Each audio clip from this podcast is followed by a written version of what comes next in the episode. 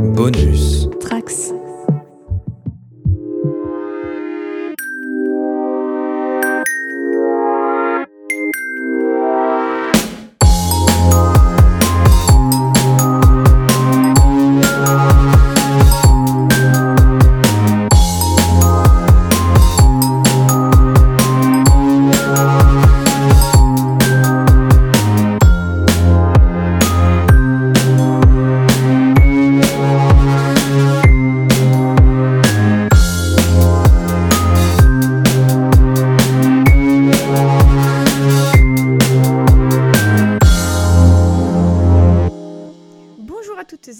Bienvenue dans le Lemon Adaptation Club, le podcast consacré aux adaptations en tout genre. On espère que vous allez bien en ce mois de mars. Nous, on se retrouve aujourd'hui pour continuer notre cycle qui parle d'adaptation en série et on va se consacrer à 21 Jump Street, d'après la série télévisée diffusée sur la Fox dans les années 90 et les deux films de Phil Lord et Chris Miller sortis entre 2012 et 2014. Bref, aujourd'hui, j'espère que l'on va bien rigoler et vu l'équipe qui m'accompagne, je pense que ce sera le cas. Tout d'abord, vous l'aviez entendu dans Transformers et Mamma Mia, du coup on peut dire qu'elle aime mélanger les genres. C'est Vesper, comment ça va Ça va très bien. C'est une très belle euh, définition, ça me, ça me fait plaisir. Merci pour l'invitation. Et écoute, euh, voilà, ça, ça, ça ne peut qu'aller après avoir euh, revu euh, 21 et 22 Jump Street. Eh bien c'est parfait. Avec nous, vous l'avez entendu il y a un peu moins de 6 mois, d'un autre épisode consacré à Alice au Pays des Merveilles. Donc aujourd'hui, on espère que l'enregistrement se passera mieux. C'est Maximilien, comment ça va? Bah ça va très bien, je trouve que c'était une belle présentation, mais tu nous mets un peu la pression quand même. Le côté, on va vachement se marrer avec, euh, avec ces gens-là. J'en doute, j'en doute pas, mais c'est vrai que du coup, les gens vont attendre quand même que de se taper, euh, de se taper les côtes euh, de rire. Donc on va tout donner. Alors, donc Maximilien, tu es journaliste pour Allociné. La dernière fois qu'on s'était parlé, euh, on, pensait, on espérait un retour de la fanzone en même temps qu'une réouverture des cinémas. Malheureusement, c'est pas le cas. Euh, on va dire qu'on croise les doigts pour, euh, pour une réouverture et un retour très vite de la fanzone. Bah oui, exactement. En fait, euh, la dernière fois, on en était, euh, on n'avait peut-être pas encore cette fameuse date du 16 décembre qui n'avait finalement euh, jamais vu le jour, mais on se disait que dès que les salles vont réouvrir, l'actu des blockbusters, qui est donc le cœur de l'émission Fanzone, allait reprendre. Et finalement non, donc euh, pour l'instant c'est repoussé à on sait pas quand. En fait Fanzone c'est un peu un de ces blockbusters, c'est un peu notre notre James Bond, notre Fast and Furious 9 quoi. C'est il reviendra mais on sait pas quand. C'est une très belle métaphore, mais également très très triste, puisque au moment où on enregistre ce podcast, on vient d'apprendre que la sortie de Fast and Furious a encore été décalée, donc cette fois juste, entre guillemets, juste d'un mois, mais c'est vrai qu'à ce rythme-là, euh, je pense qu'il faut arrêter de faire des plans sur la comète, parce que euh, ça risque d'être assez compliqué. Et enfin, pour ramener un petit peu d'enthousiasme dans ce podcast, euh, avec moi, vous l'avez entendu, et ben, il y a à peine un mois, on a parlé ensemble de Spider-Man, il est à côté de moi, c'est Corentin, comment ça va? Ah, Ça va, mais je suis enthousiaste moi du coup? Bah, je sais pas, t'as l'air? Oui, je suis très enthousiaste. Bonjour tout le monde, comment allez-vous? Ça va, moi c'est Corentin. Donc tu m'as tu m'as peut-être pas dit que je travaillais pour euh, First Bah, Print. Présente-toi, allez voilà, euh, Corentin, euh, journaliste freelance comme, comme disent les chômeurs.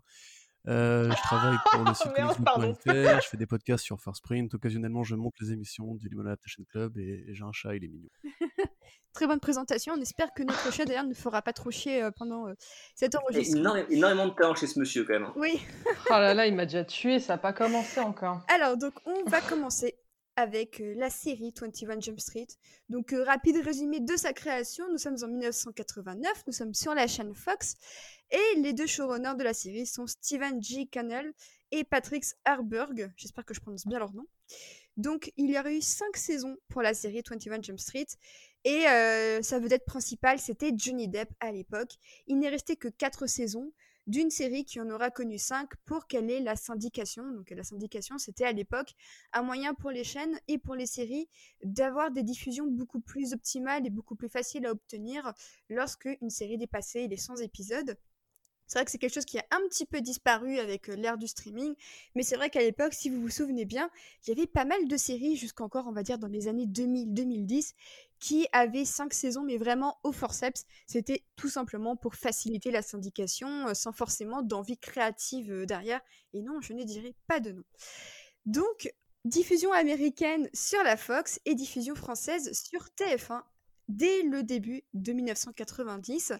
Donc la série s'est terminée après cinq saisons parce que sans doute que bah, Johnny Depp ayant quitté le navire, c'est vrai que c'était un petit peu la vedette. Donc bah, quand une vedette quitte le navire en général, c'est très très dur de se renouveler. Et c'est vrai qu'on connaît pas beaucoup d'exceptions. On a tenté un spin-off avec un des personnages, donc Booker. Et d'ailleurs, il y a une petite référence au personnage de Booker dans les, dans les films. On en reparlera tout à l'heure. Mais la sauce n'a pas pris. Et ça a été un peu l'équivalent de Joey pour Friends, c'est-à-dire que c'était pas ouf ouf. Donc voilà, on peut dire que c'est vraiment un pur produit des années 90 avec ce mélange un peu de kitsch, de musique. Et puis, bah, donc, les épisodes sont maintenant trouvables sur Dailymotion. Donc, d'ailleurs, merci Vesper du tuyau parce que sans toi, on n'aurait pas pu regarder ce pilote qui est quand même extrêmement pixelisé. C'est pas le meilleur plan de l'année non plus, hein, on va pas se mentir. Mais... Personnellement, on n'a pas pu aller jusqu'au bout avec Corentin. Donc, est-ce que Vesper, tu veux un peu, toi, nous raconter ton ressenti de ce pilote? Oui, euh, bah alors je, je vous avoue que euh, comme euh, comme comme je vous, je vous l'ai dit en préparant cette émission, j'ai tenu un quart d'heure et j'ai arrêté. J'avais jamais regardé la, série. Bon, déjà, j'ai pas plus d'affect pour ça euh, pour Johnny Depp et encore moins quand il était euh, quand il était jeune. Mais euh, mais là, ouais, c'était c'était un peu c'était un peu affreux. J'ai rage quit au bout d'une demi. Enfin, c'était quoi un quart d'heure avec. J'ai regardé ça donc du coup en VF. Donc en plus, ça devait ça devait pas aider parce que c'était quand même vraiment le doublage le doublage d'époque, mais dans le mauvais sens du terme, alors que normalement doublage années 80 c'était souvent exceptionnel, mais là c'était plus côté cheesy nul. Et ouais, je crois que j'ai j'ai vraiment fermé la fenêtre quand j'ai entendu un euh, oui, euh, enfin ça, parlait euh, ça parlait de viol et, et un, un, flic a dit oui, mais moi ma femme de temps en temps elle est chiante, enfin un truc comme ça. Donc je me suis dit bon, je est-ce que vraiment ça a besoin de, est-ce que j'ai besoin de donner mon temps à ça? J'ai arrêté, je suis navré, je savais que vous alliez euh, tenir le navire et en parler euh, mieux que moi, mais, mais clairement euh, j'ai pas pu. Il y a une espèce de barrière générationnelle qui m'a dit stop quoi. Bah, un peu, un peu pareil que toi. Bah, moi, je, moi, je suis allé au bout du pilote, alors que j'ai vu, il est en VO sans sous-titres sur YouTube. Ouais. Et, euh, et du coup, c'est pas beaucoup mieux euh, à la fin, quoi. Ça, mais ça, en fait, c'est, je trouve que c'est super long à se mettre en place et en plus tu crois pas à la moitié des, euh, des choses de, qui se passent à commencer par le fait que Johnny Depp bah, il avait 25 ans à l'époque un truc comme ça et ça se voyait un petit peu et que du coup en tant que lycéen évidemment tu crois pas une seconde même si de toute façon comme dans les séries, dans toutes les séries américaines, les lycéens ont l'air d'avoir redoublé six fois chacun. Donc, euh, au final, voilà, c'est euh, c'est pas plus gênant que ça. Et puis, euh, en fait, il y a plein de trucs qui en fait qui n'ont pas de sens, moi, je trouve, dans ce rien, rien que dans le pilote, parce que la série, moi, j'en avais des vagues souvenirs de d'avoir regardé ça chez un ami d'enfance après l'école. Donc, je me souvenais du générique vaguement, mais quand tu regardes le pilote, il y a des trucs qui vont pas. Bon, en fait, que Johnny Depp passe d'un flic hyper coincé à un, un bad boy juste parce qu'il a changé de fringue ça n'a aucun sens. D'un coup, le mec a chopé la confiance, il commence à se taper avec des gars qu'on a quand même vu commettre un, vol à main armée euh, tout tout début de l'épisode. Maximilien, est-ce que tu as déjà essayé de changer de look? Et peut-être que toi aussi. Oui, j'ai essayé, mais je suis quand même tapé avec des mecs qui faisaient deux fois ma taille dans la rue, quand même. Bah ouais, non, mais peut-être que si tu changes radicalement de look, tu vas prendre la confiance. C'est ce que je me suis dit. Je me suis dit, c'est peut-être une question de chemise ou de pantalon ou de coiffure, en fait. Et en fait, non. Finalement, ça m'a, ça a pas marché. Et en plus, ce que j'ai trouvé très drôle dans cet épisode-là, c'est que donc au début, ça commence par une famille qui se fait braquer par, par deux mecs. Les mecs volent une voiture quand même de, de luxe et ils se pointent au lycée avec la même voiture. Enfin, je sais pas si les mecs on se sont dit on va être discret ou on va pas on va pas l'être, mais c'est quand même un peu cramé. Donc oui, dans très euh, en fait, j'ai du mal à comprendre comment la série a pu être culte, en fait. Ou, ou est-ce que, en fait, le mot culte est pas un peu galvaudé et on, tu l'utilises pas parce que c'était euh, la série qui a, qui a, révélé Johnny Depp ouais. Est-ce que c'est pas plutôt euh, le, fait qu'effectivement, sans cette série, Johnny Depp n'aurait pas explosé au point euh, actuel C'est vrai que la question peut se poser, mais clairement, on sent que c'est sur lui aussi que la, série se repose parce qu'il est de quasiment toutes les scènes, si ce n'est l'intro et on sent en un épisode que bah, tout le basculement va se faire autour de lui et qu'à côté, bah, c'est un peu une galaxie de personnages qui gravitent un petit peu, euh, dont les fameux Janko euh, qu'on voit avoir ces, blagues un peu, un peu bizarres d'ailleurs. Mais euh, c'est vrai qu'en tout cas, pour nous, ce pilote avec Corentin n'aura pas été très, très concluant. Donc, disons que la base était, était marrante, même si pas crédible dès l'époque. Mais est-ce que ça méritait cinq saisons Je ne le pense pas. je crois que Corentin, tu voulais d'ailleurs réagir. Ah bon, je voulais réagir? Non, je sais rien. moi, honnêtement, je suis né en fait dans la série quand, la série a, s'est arrêtée, en fait, je suis né la même année. Donc j'ai vraiment pas connu. Enfin, autant j'ai pu croiser justement des trucs comme Starsky Hutch ou, ou Sheriff et moi peur, enfin d'autres séries qui après ont donné des films à Hollywood dans mon enfance parce que mon père avait le câble et tout. Mais cette série-là, effectivement, je l'avais jamais connue. Enfin, à part parce que voilà, Johnny Depp, etc. non, bah, je retiens quand même deux trois trucs. Enfin, c'est quand même amusant de voir dans une série en 87 un jeune flic blanc de, de 25 ans tabasser un noir sur une bagnole, ou justement dans le dans le pilote beaucoup de beaucoup de braqueurs de couleur. voilà, déjà, déjà à l'époque, on sentait qu'il y avait un propos social, politique, peut-être. Mais non, sinon, j'ai pas grand-chose à en dire. Honnêtement, voilà, moi, moi l'objet qui m'intéresse dans la saga Jump Street, c'est évidemment les films. je pense que le concept était quand même assez intéressant. C'est vrai que le, la porte ouverte juste, au côté teen movie, au côté teen show, justement, de prendre des flics qui ont, cette gueule de jeunes pour infiltrer des lycées ou des facs, c'est un, concept qui est intéressant. C'est-à-dire qu'effectivement, on, l'a vu ensuite, hein, ça peut justement ouvrir une sorte de parabole entre le film de police et le film teen movie, quoi, la John Hughes et tout. C'est ce qu'ont fait très bien les réalisateurs qui s'en sont emparés plus tard. Par contre, effectivement, je suis d'accord avec Maximilien, le, terme culte, pour moi, il veut tout dire et il veut rien dire. En plus, on dit souvent des séries qu'elles sont cultes pour dire qu'elles sont pas ouf, mais qu'à l'époque, il n'y a pas grand-chose d'autre à la télé.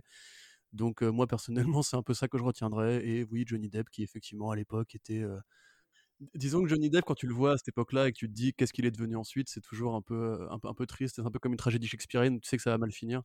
Et du coup, tu vois le début, le jeune premier et tout, et puis tu sais qu'en fait, à la fin, ça va être le mec qui va tuer son père et coucher avec sa mère et tout. Donc c'est voilà, moi j'ai pas vraiment retenu grand chose de ce pilote très honnêtement. Donc je, pense que, je, pense que, tu as raison sur le côté de l'utilisation du mot culte. On a l'impression que on dit qu'une série est culte parce qu'on s'en souvient en fait encore. C'est une de... si on s'en souvient encore aujourd'hui, c'est qu'elle était culte. Ouais non mais en plus il faudrait voir, enfin en demandant autour de nous les gens qui en qui en parlent, c'est des gens qui ont vu quelques épisodes dans leur dans leur jeunesse, qui ont déjà oublié de quoi ça, enfin de quoi ça parlait et même même les épisodes et qui ont jamais eu envie de regarder après pour la plupart. Hein, donc ça veut bien dire ce que ça veut dire. Ouais. Et euh, bah, juste dernière chose que, que, je, voulais, euh, que je voulais rajouter, c'est que effectivement, euh, c'est vrai que quand on voit Johnny Depp dans, dans le pilote, c'est vrai qu'il a l'air vraiment d'être un jeune premier. Et comme le dit Corentin, vraiment, ça fait limite de, de ça fait un truc bizarre de, de, de revoir la série maintenant.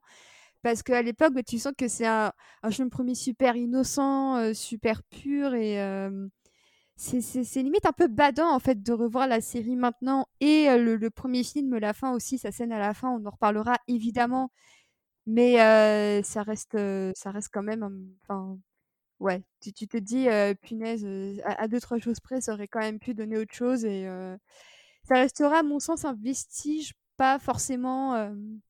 Je, pense que s'il n'y avait pas eu les films, la série, la série se aurait basculé encore plus dans l'oubli et, et ouais, non, c'est vraiment, je pense que si j'avais pas fait le podcast sur Jump Street, je pense que je n'aurais jamais vu un seul épisode de cette série de ma vie. Et je pense que j'aurais rien perdu, sauf si j'aurais dû, sauf si j'avais dû en faire une analyse précise pour un contexte hors podcast. Et, et c'est quand même assez marrant de voir que ça semble être une série qui est pas mal genre, eh, les enfants prenez pas de drogue, braquez pas des gens et tu te dis, bon, ok, mais qu'est-ce qui s'est passé dans les années 90 pour qu'ils aient besoin de ce type de message, en fait? Est-ce qu'il y a eu une hausse de la criminalité chez les jeunes? Est-ce que ils se sont sentis inspirés par une mission de on va aller dire aux jeunes, non, ne faites pas ça Enfin, je, je, sais pas. Moi, j'aurais éventuellement un, un, élément de réponse, c'est les années 80, effectivement, c'est la politique de Ronald Reagan qui commençait à être très, euh, très, très dure avec la consommation de stupéfiants. Euh. Ça a été un des mecs qui a commencé à, attaquer un petit peu l'imagerie hippie, le côté flower power. Et puis c'est un mec aussi ravivé justement le patriotisme américain de droite, etc.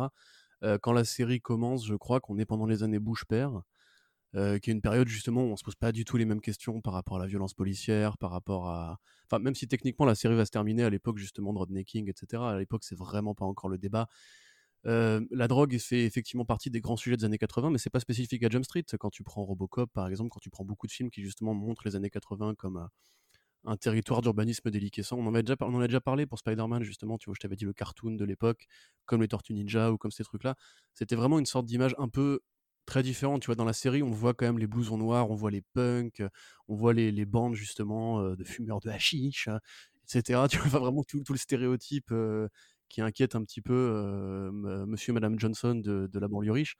Et là, techniquement, la série, pour moi, justement, elle, elle, fait presque déjà très datée par rapport à. Tu vois, ça pourrait limite être une série des années 70 en termes de prod et tout.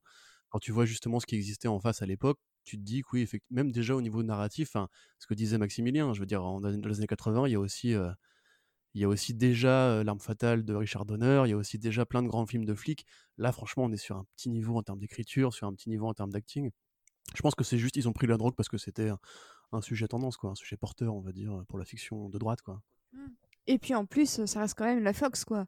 Donc ok, la Fox, c'est les Simpsons et plein de séries comme ça, mais ça, ça reste aussi une chaîne de droite. Bah, surtout qu'en fait, la, Fox, si je dis pas de bêtises, genre 20 ans plus tôt, c'est eux qui diffusaient la série, la série Batman, où il y avait à peu près les mêmes messages quand même que dans 21 Jump Street, mais c'était une parodie. C'est-à-dire qu'à chaque fois, Batman finissait en disant Eh oui, Robin, tu vois, tu aurais dû faire tes devoirs pour ne pas tomber dans la, dans la drogue comme, comme ce monsieur. Bah, c'est les mêmes messages comme dans 21 Jump Street, mais on sait que Batman, eux, c'était une vraie parodie. Donc euh, c'est ça, c'est que leur message, j'ai l'impression que même à l'époque, leur message était déjà un peu daté. Est-ce que vous aviez quelque chose à rajouter avant qu'on passe à la partie film? Non, je pense qu'on a bien, on a bien dégommé Johnny Depp. Euh. Ah, enfin, on l'a assez, assez dégommé, j'ai l'impression, avec sa, avec sa voix qui déjà, à l'époque, on a l'impression qu'il avait 35 balais, même si ça s'est pas arrangé par la suite, parce que comme tu disais, quand on voit le, on compare la série et le film, rien qu'à sa voix, c'est vrai que ça fait, ça fait un peu flipper. C'est avec ça qui faisait flipper chez Johnny Depp. Bon, allez, c'est dit. Oui, voilà, déjà, voilà. voilà. My, my two cents, on peut continuer. ok, et eh ben écoutez, on va, euh, on va poursuivre avec. Euh, euh, donc 21 Jump Street, et bah mine de rien, avant que Sony ne se mette sur le dossier à partir de 2012, il y avait déjà eu un projet d'adaptation et, et préparé chez Paramount en 2002. Donc autant dire qu'on était vraiment euh, à peu près 10 euh, ans après la fin de la série et quasiment 10 euh, bah, ans avant, avant les deux films. Donc je sais pas du tout ce que ça aurait donné, mais c'est vrai qu'en 2002, j'imagine un Jump Street dans la veine d'un Charlie's Angels hyper cocaïné et c'est vrai que ça aurait pu être marrant ou alors totalement raté. je pense qu'il n'y aurait pas eu d'entre-deux. Mais on s'est retrouvé avec le duo Phil Lord et Chris Miller à la barre. Euh, est-ce que Corentin, tu voulais un peu nous parler de ce duo improbable qui vient de l'animation et qui s'est retrouvé à la tête de ce, de ce reboot, un remake totalement improbable? Oui, euh, bah alors déjà pour donner un peu de contexte, c'est vrai que euh, Jump Street aujourd'hui, enfin les deux Jump Street sont considérés comme des comédies cultes par des, auteurs, on peut le dire, du cinéma de, divertissement, du cinéma de genre. Euh, mais c'est pas tout à fait inédit. Enfin, déjà à l'époque, on avait eu au début des, comme tu disais, effectivement pour Charlie's Angels, une tentative de reboot d'une autre série culte, mais pas terrible, on va dire, euh, de l'époque. Il y avait eu Mr. and Mrs. Smith, il y avait eu euh, quelque part ce qui aurait pu d'ailleurs donner une sorte d'ébauche de Starsky et Hutch avec, enfin de Jump Street avec Starsky et Hutch, le film de Todd Phillips. Rappelez-vous, Todd Phillips. Euh, voilà, c'est ça. et puis même effectivement, voilà le, film Sheriff Fais-moi peur. Enfin, généralement, voilà, il y, avait une envie en fait de reprendre ces séries qui étaient un peu poussiéreuses ou qui avaient accumulé euh, pas mal de, de ringardise au fur et à mesure du temps et de les reprendre sous un angle plus comique, plus divertissement, plus, plus blockbuster et tout. Alors effectivement, Lord et Miller, donc c'est un, couple de potes, on va dire, euh, qui se rencontrent à la fac. Euh, les deux veulent travailler dans l'animation, sont des scénaristes en herbe. On en avait déjà un peu, enfin vous en aviez déjà un, petit, un petit peu parlé à l'époque du film Lego, enfin le podcast sur le film Lego. Donc je vais aller vite, mais grosso modo, euh, ils se font très vite remarquer, notamment par Disney. Ils travaillent sur plein de pilotes de séries. Ils vont même travailler sur la série euh, Method Man et Redman. J'ai appris ça dans mes recherches et j'étais euh, scandalisé. ils vont travailler aussi sur la série Clone High pour MTV, qui est un peu leur premier vrai gros projet. puis après, plus tard, effectivement, en animation sur Tempête de boulettes géantes chez Sony, justement. Et alors, à ce moment-là, donc Tempête de boulettes géantes, c'est un calvaire de production énorme. Le film va être réécrit trois ou quatre fois. Eux vont être virés puis réengagés. Ils vont travailler avec Amy Pascal euh, qui va leur dire euh, votre scénario il est marrant mais il n'y a pas de personnage, il n'y a pas d'intrigue, il n'y a pas de, d'enjeu en fait euh, humain à la clé. Et en fait ils, vont comprendre très vite que eux-mêmes c'est juste voilà c'est les porte-voix d'une histoire, d'un storytelling etc. Mais qu'il faut écouter les collègues, il faut écouter les collaborateurs, il faut écouter leurs les petites mains qui bossent avec eux, etc. Ils vont réussir finalement à s'en sortir. Ça va être un très bon film, hein, Tempête de boulettes géantes, très bizarre, mais très drôle. Et euh, en parallèle, du coup, comme je le disais, je vais aller un peu vite encore une fois, il y a donc cette espèce d'école des reboots de séries qui, qui, continue. À la fin des années 2000, euh, il y a Jonah Hill qui, s'attaque à un scénario justement de, de, remake de la série Jump Street euh, pour le cinéma. Et pour Sony, justement, ça tombe bien. et il va travailler avec Michael Bacall. Alors Michael Bacall qui est moins connu que John Hill forcément, mais c'est le scénariste, enfin c'est le co-scénariste du film Scott Pilgrim contre le monde, enfin versus the world. c'est aussi le co-scénariste du film Projet X. Donc c'est un mec qui aime bien tout ce qui est, on va dire, comédie pour ados un peu taré, hein, voilà, sous une forme ou une autre. Et, à l'époque, effectivement, c'est directement euh, Phil Lord et Chris Miller qui contactent Sony pour leur dire euh, ça nous intéresse, euh, on aime bien ce que font ces deux mecs-là. Apparemment, le scénario original était vraiment taré, hein. c'était vraiment genre une comédie complètement bizarre qui ressemblait beaucoup à Projet X. J'aurais beaucoup aimé voir à quoi ça aurait pu ressembler justement un truc que sur la drogue et que sur les, les deux héros qui, qui sont fausses permanence, ça aurait pu être marrant. Mais du coup, ils vont construire, construire une petite Bible, etc. Finalement, le Neil H. Morris qui travaille avec eux, qui travaille la production du film, va leur dire euh, si vous faites pas ce film, c'est que vous êtes des poussy. Du coup, ça va les motiver vraiment à y aller pour de vrai. Et ils vont retrouver Mi Pascal sur place, parce qu'à l'époque, il y a un échange de personnel entre euh, euh, Sony Animation et Sony Pictures. Du coup, ils vont, ils vont arriver en terrain conquis, ils connaissent déjà beaucoup de gens là-bas. Tout le monde est content de les voir. Eux, quelque part, c'est leur premier film en live action. C'est déjà des grands rigolos. contrairement à la croyance populaire, ce ne sont pas des fumeurs de bœufs. J'étais très déçu de l'apprendre. Euh, et du coup, effectivement, le film est vraiment un, projet collaboratif. Ça, déjà c'est Seth Rogen, ça. Oui, c'est Seth Rogen. Ah, c'est Jonah Hill aussi, je pense. Tu vois, c'est toute la famille, euh, la, famille canadienne. la famille de Judd Apatow, en fait. Hein. Euh, la famille Apatow, qui effectivement, voilà, est, connue pour avoir cette espèce de comédie relativement ancrée dans le réel, on va dire, avec des des mecs qui se marient, des mecs qui ont 40 balais, des mecs qui voilà qui découvrent la weed un peu tard, euh, des mecs qui sont puceaux, voilà, euh, et qui vont justement croiser. Alors c'est ce que eux disent justement, c'est euh, l'humour de l'improvisation et, et, beaucoup de blagues de beat, on va dire, de John Hill qui vont croiser le côté très esthétique, très over the top, très déluré, déjanté de Michael Bacall, et eux derrière vont arriver pour faire un peu le tri entre les bonnes idées, les mauvaises idées, et ramener justement leur sens du rythme, leur sens de l'animation, leur sens de la couleur et tout, euh, dans l'esthétique générale du projet. Euh, je fais un très long monologue, du coup peut-être que vous voulez intervenir, euh, chers amis là. Bah, non mais ce que tu dis, ce que tu dis justement, moi c'est un des trucs qui m'a interpellé, que j'avais soit complètement oublié, soit je le savais pas du tout, c'est que j'étais persuadé que c'était eux qui avaient écrit les deux films, alors que pas du tout. Ça, j'étais, je me suis dit, ça leur ressemble tellement, ça ressemble tellement à ce qu'ils font, que forcément les mecs, ils l'ont écrit ou co-écrit et non, et je pense que ça, pose beaucoup la question de, euh, de à quel point euh, des metteurs en scène, en, quelque sorte, réécrivent un, scénario sur le, tournage. Bon, il y a cette célèbre phrase qui est un peu ressortie à, à tour de bras, comme quoi un film s'est écrit trois fois, une fois au scénario, une fois pendant le tournage, une fois pendant le montage. Et avec eux, j'ai l'impression que franchement, il y a eu une grosse réécriture euh, sur le plateau. Bah, de toute façon, tu disais que c'est euh, ils aiment beaucoup improviser. Grâce à Kathleen Kennedy, on le sait un peu plus que, que d'habitude. Pardon J'aimerais bien qu'on compare un petit peu le scénario, euh, le scénario avec lequel le projet est lancé et le film fini, parce que je suis sûr qu'ils ont dû rajouter plein de trucs sur le vif, en plus de tout ce, qui est, tout ce, que tu, tout ce dont tu parlais sur le rythme, sur, euh, sur les trouvailles visuelles. Euh, Vesper, tu voulais euh, réagir? Oui, euh, bah non, mais je suis, je suis navrée euh, quand effectivement je j'entends dans la même phrase Lord et Miller et Kathleen Kennedy, j'ai un truc qui passe pas en fait. On les embrasse. Hein. j'ai une espèce de, de, de, frustration qui ne sera peut-être jamais guérie à la, à la hauteur de ma frustration.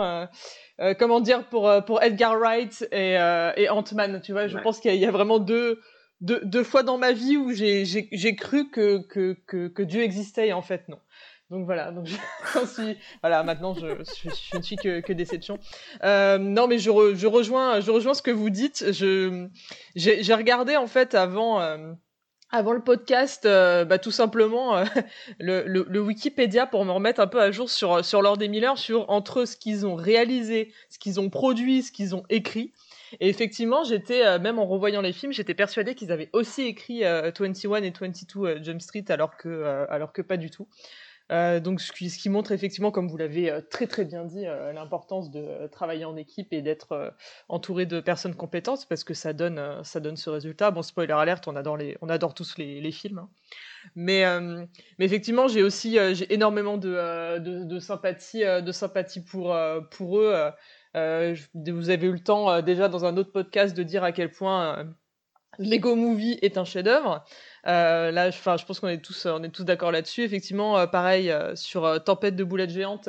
quand je l'avais pas vu au cinéma parce que je pensais que c'était vraiment un film random un peu nul. Et c'est vraiment ma meilleure amie à l'époque qui, qui était tombée dessus et qui m'avait dit non mais vraiment tu vas voir c'est super et il mérite sa chance. Et je l'avais regardé un peu plus tard et effectivement, j'avais j'avais trouvé ça super. Et c'est le moment où ça y est, j'étais j'étais hooked. ça s'est terminé avec. puis Jump Street a remis, a remis une couche par-dessus. Donc c'est vraiment, euh, enfin voilà, tu, tu c'est vraiment le genre de, euh, de, duo tu te rends compte que euh, bah, voilà, quand, ça, quand ça clique bien, ça peut, ça peut vraiment faire du, fin de, l'excellent travail, en plus de d'autres choses dont on parlera un peu plus tard dans, le, dans, le podcast, notamment pour, pour Brooklyn Nine-Nine, ou même le, le travail, le, enfin on va dire le, le fait que leur nom aussi est associé à, Into the Spider-Verse. Donc à chaque fois, tu te rends compte que, euh, que voilà, tous ces mecs un peu, euh, enfin tout ce qui touche euh, se transforme presque en or, sauf quand Kathleen Kennedy est donc dans est donc impliquée. Mais mais voilà, donc c'est non, c'est vraiment, c'est c'est vraiment des mecs top. Pardon, je boucle, je boucle. C'est ma haine de Kathleen Kennedy qui m'a qui m'a bloqué. Enfin, pas ma haine, ma frustration qui, qui, me, qui me bloque dans mon, dans mon argumentaire, je, vous m'envoyez navré. Mais je, voilà, je, vous, je vous laisse la parole. Euh, moi, j'ai l'impression que l'une des grandes forces, tu disais justement que tout ce qui touche euh, se transforme en or. Que leur grande force, en fait, c'est qu'ils arrivent, surtout en, tant que réalisateur, à transcender quand même des projets qui soit sont foireux, soit sont bancals sur le papier. Parce que Tempête de boulettes géantes, quand tu vois le pitch, tu dis ça ferait un court métrage Pixar rigolo, mais pas un long métrage, pourtant ça marche bien. Euh, la grande aventure Lego, enfin, c'est écrit en gros euh, film marketing et pourtant, c'est comme vous l'avez dit, c'est un chef-d'œuvre. Euh, Spider-Verse, bon, ils n'ont que écrit, mais même c'était quand même compliqué. Solo, le seul moment où le projet m'a intéressé, c'est quand eux ont pris les commandes. Parce que sinon, tu te dis, qu'est-ce qu'on a besoin de voir un film sur un mec qui, justement, joue sur tout le flou qui l'entoure? Bah, voilà, peut-être que eux, ils auraient fait des trucs rigolos, et je suis même persuadé que l'origine du nom solo, c'était leur scénario, sauf que ça devait être une blague. D'ailleurs, la blague a dû sauter au mm. montage, parce que ça leur ressemble beaucoup. Et voilà, et 21 euh, Jump Street, euh, clairement, enfin, c'est l'adaptation en film d'une série qui, bon, qui était vieillotte et dont même Johnny Depp a voulu se barrer avant la fin, et qui en plus, comme, euh, comme Austin l'a très bien dit, genre, ça fait 10 ans que le projet traînait à Hollywood, généralement, c'est pas très bon signe. Donc, sur le papier, franchement, ça faisait pas rêver, surtout que, mm, personnellement, à l'époque, moi, j'étais pas très très fan de, de John Hill je trouve qu'il avait un peu tout le temps le même rôle, le petit gros un peu gênant, à part dans American Trip. Mais je trouve que c'est parce que je pense que euh, Russell Brand était tellement incroyable dans le film qu'il avait juste à le suivre, donc j'étais pas encore convaincu par John Hale et j'avais pas vu le stratège aussi à ce moment-là. Donc euh, sur le papier, le projet faisait pas rêver et pourtant tu vois le truc, tu te dis ouais mais non c'est euh, c'est vraiment des génies, c'est pas possible autrement. Mais c'est intéressant, euh, Maximilien, que tu parles de Jonah Hill parce que moi, ma comédie préférée ever, c'est super grave. Et justement, le fait de revoir Jonah Hill dans une comédie de lycée, j'étais en mode pourquoi pas? Mais alors, euh, je savais pas du tout qu'il avait écrit le film à l'époque, et je me disais juste, ah oui, j'ai vaguement entendu parler de ce dessin animé euh, Tempête de boulettes géantes, mais je l'avais pas vu, mais on, m'en avait dit du bien.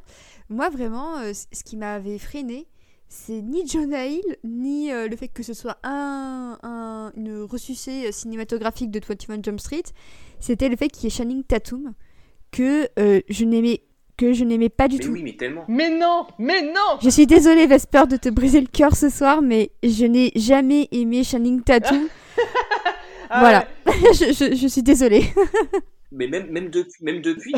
non, mais tu, c'est l'instant, c'est l'instant confession. Attends, je, je, vais laisser Maximilien parler. Je, je ferai mon, enfin, mon, ma, déclaration d'amour après à Channing Tatum. Mais tu l'aimais pas, tu l'aimais pas avant et tu l'aimes depuis ou tu l'aimes toujours pas maintenant? Alors, je ne l'aime que quand il fait de la comédie. Donc c'est-à-dire que malheureusement, ça reste assez rare et honnêtement, à part, euh, à part le Lord Miller et euh, Soderbergh dans euh, le, film de prison là, non, le film de prison, Logan's Lucky. Le, Logan Lucky, ouais. À part, en fait, honnêtement, ouais, à part, à part Lord ah Miller et, et, Steven Soderbergh, je trouve que personne n'a réussi à, à creuser le potentiel de Channing Tatum. Du coup, quand je vais avec Channing Tatum sur les photos de promo, je me disais non mais il va rien dégager, ça va être chiant, euh, ça va juste être Jonali qui est drôle et au final je me suis tapé mes meilleures barres grâce à lui aussi. Du coup c'est ça qui m'a permis de voir que au-delà de sa, de, sa, de sa plastique qui, moi, ne m'a jamais, euh, qui m'a jamais plu, en Oh fait. là là. Et oui, je suis désolée, je, je, Ah, je scandalise ah, le même cri. mon copain, Ouais, quoi. alors je suis d'accord, je suis d'accord avec toi, c'est pas, ce n'est pas mon genre. Mais voilà, et en fait, je trouvais que c'était. Non, voilà. mais il a, il a, alors, on ne juge pas le, on ne juge pas le physique, mais il a une tête de Ken Bah, il a euh, un peu une tête de Ken euh, stéro- stéroïdé en fait. C'est ça, et autant je trouve qu'il il passerait très bien dans le Barbie que prépare Greta Gerwig en tant que Ken avec Margot Robbie, autant là, jusqu'à 21 Jump Street, j'étais vraiment pas convaincue par, euh, par le mec. Du coup, ce film-là, c'était aussi pour moi une énorme révélation que, et c'est pour moi un peu un, prix Chris Hemsworth, c'est-à-dire que des mecs qui ont un physique euh, plutôt euh, plutôt euh, Avantageux. attirant et tout ça mais qui s'épanouissent le mieux voilà avantageux et qui s'épanouissent mieux dans la comédie que dans que dans le drame. Et pour moi voilà Chris Hemsworth enfin non pas du tout. Channing Tatum ça a vraiment été la révélation de ce film parce que je naïve je suivais un peu sa carrière et je me disais bon s'il revient à la comédie c'est qu'il a une bonne raison parce que il avait quand même commencé un peu à virer Scorsese. Il était on savait qu'en 2013 il serait dans le prochain Scorsese euh, il avait fait bah, le stratège et tout ça. Mais pour moi ce film là ça a vraiment été la révélation de euh, Channing Tatum quoi. Donc euh, je suis désolée Vesper mais effectivement j'ai dû Non, attendre pas un petit peu avant de, de comprendre le potentiel de Tatum. Mais il a, mais euh, voilà, je suis, enfin club, euh, club euh, Channing Tatum depuis euh, depuis un petit moment, euh, enfin entre euh, entre les, les step-up, ces, ces grands chefs-d'œuvre euh, du cinéma, enfin les sexy dance. Non, pour le plus sérieusement, euh, Ah oui, bien sûr. je plus sérieusement effectivement euh, Channing Tatum euh, euh, le, le moment où vraiment il m'a il m'a il m'a scié c'était Magic Mike et donc j'ai pas alors je me rappelle plus de ma chronologie mais je n'ai pas vu 21 Jump Street quand il est sorti au cinéma hein, donc faut me faut me pardonner euh, voilà j'ai pas la même chronologie que tout le monde mais euh, mais voilà moi Magic Mike m'avait absolument tellement euh, tellement scié euh, bon le fait que ce soit aussi beaucoup beaucoup inspiré de on va dire la vie de Tatum avant Tatum Tatum?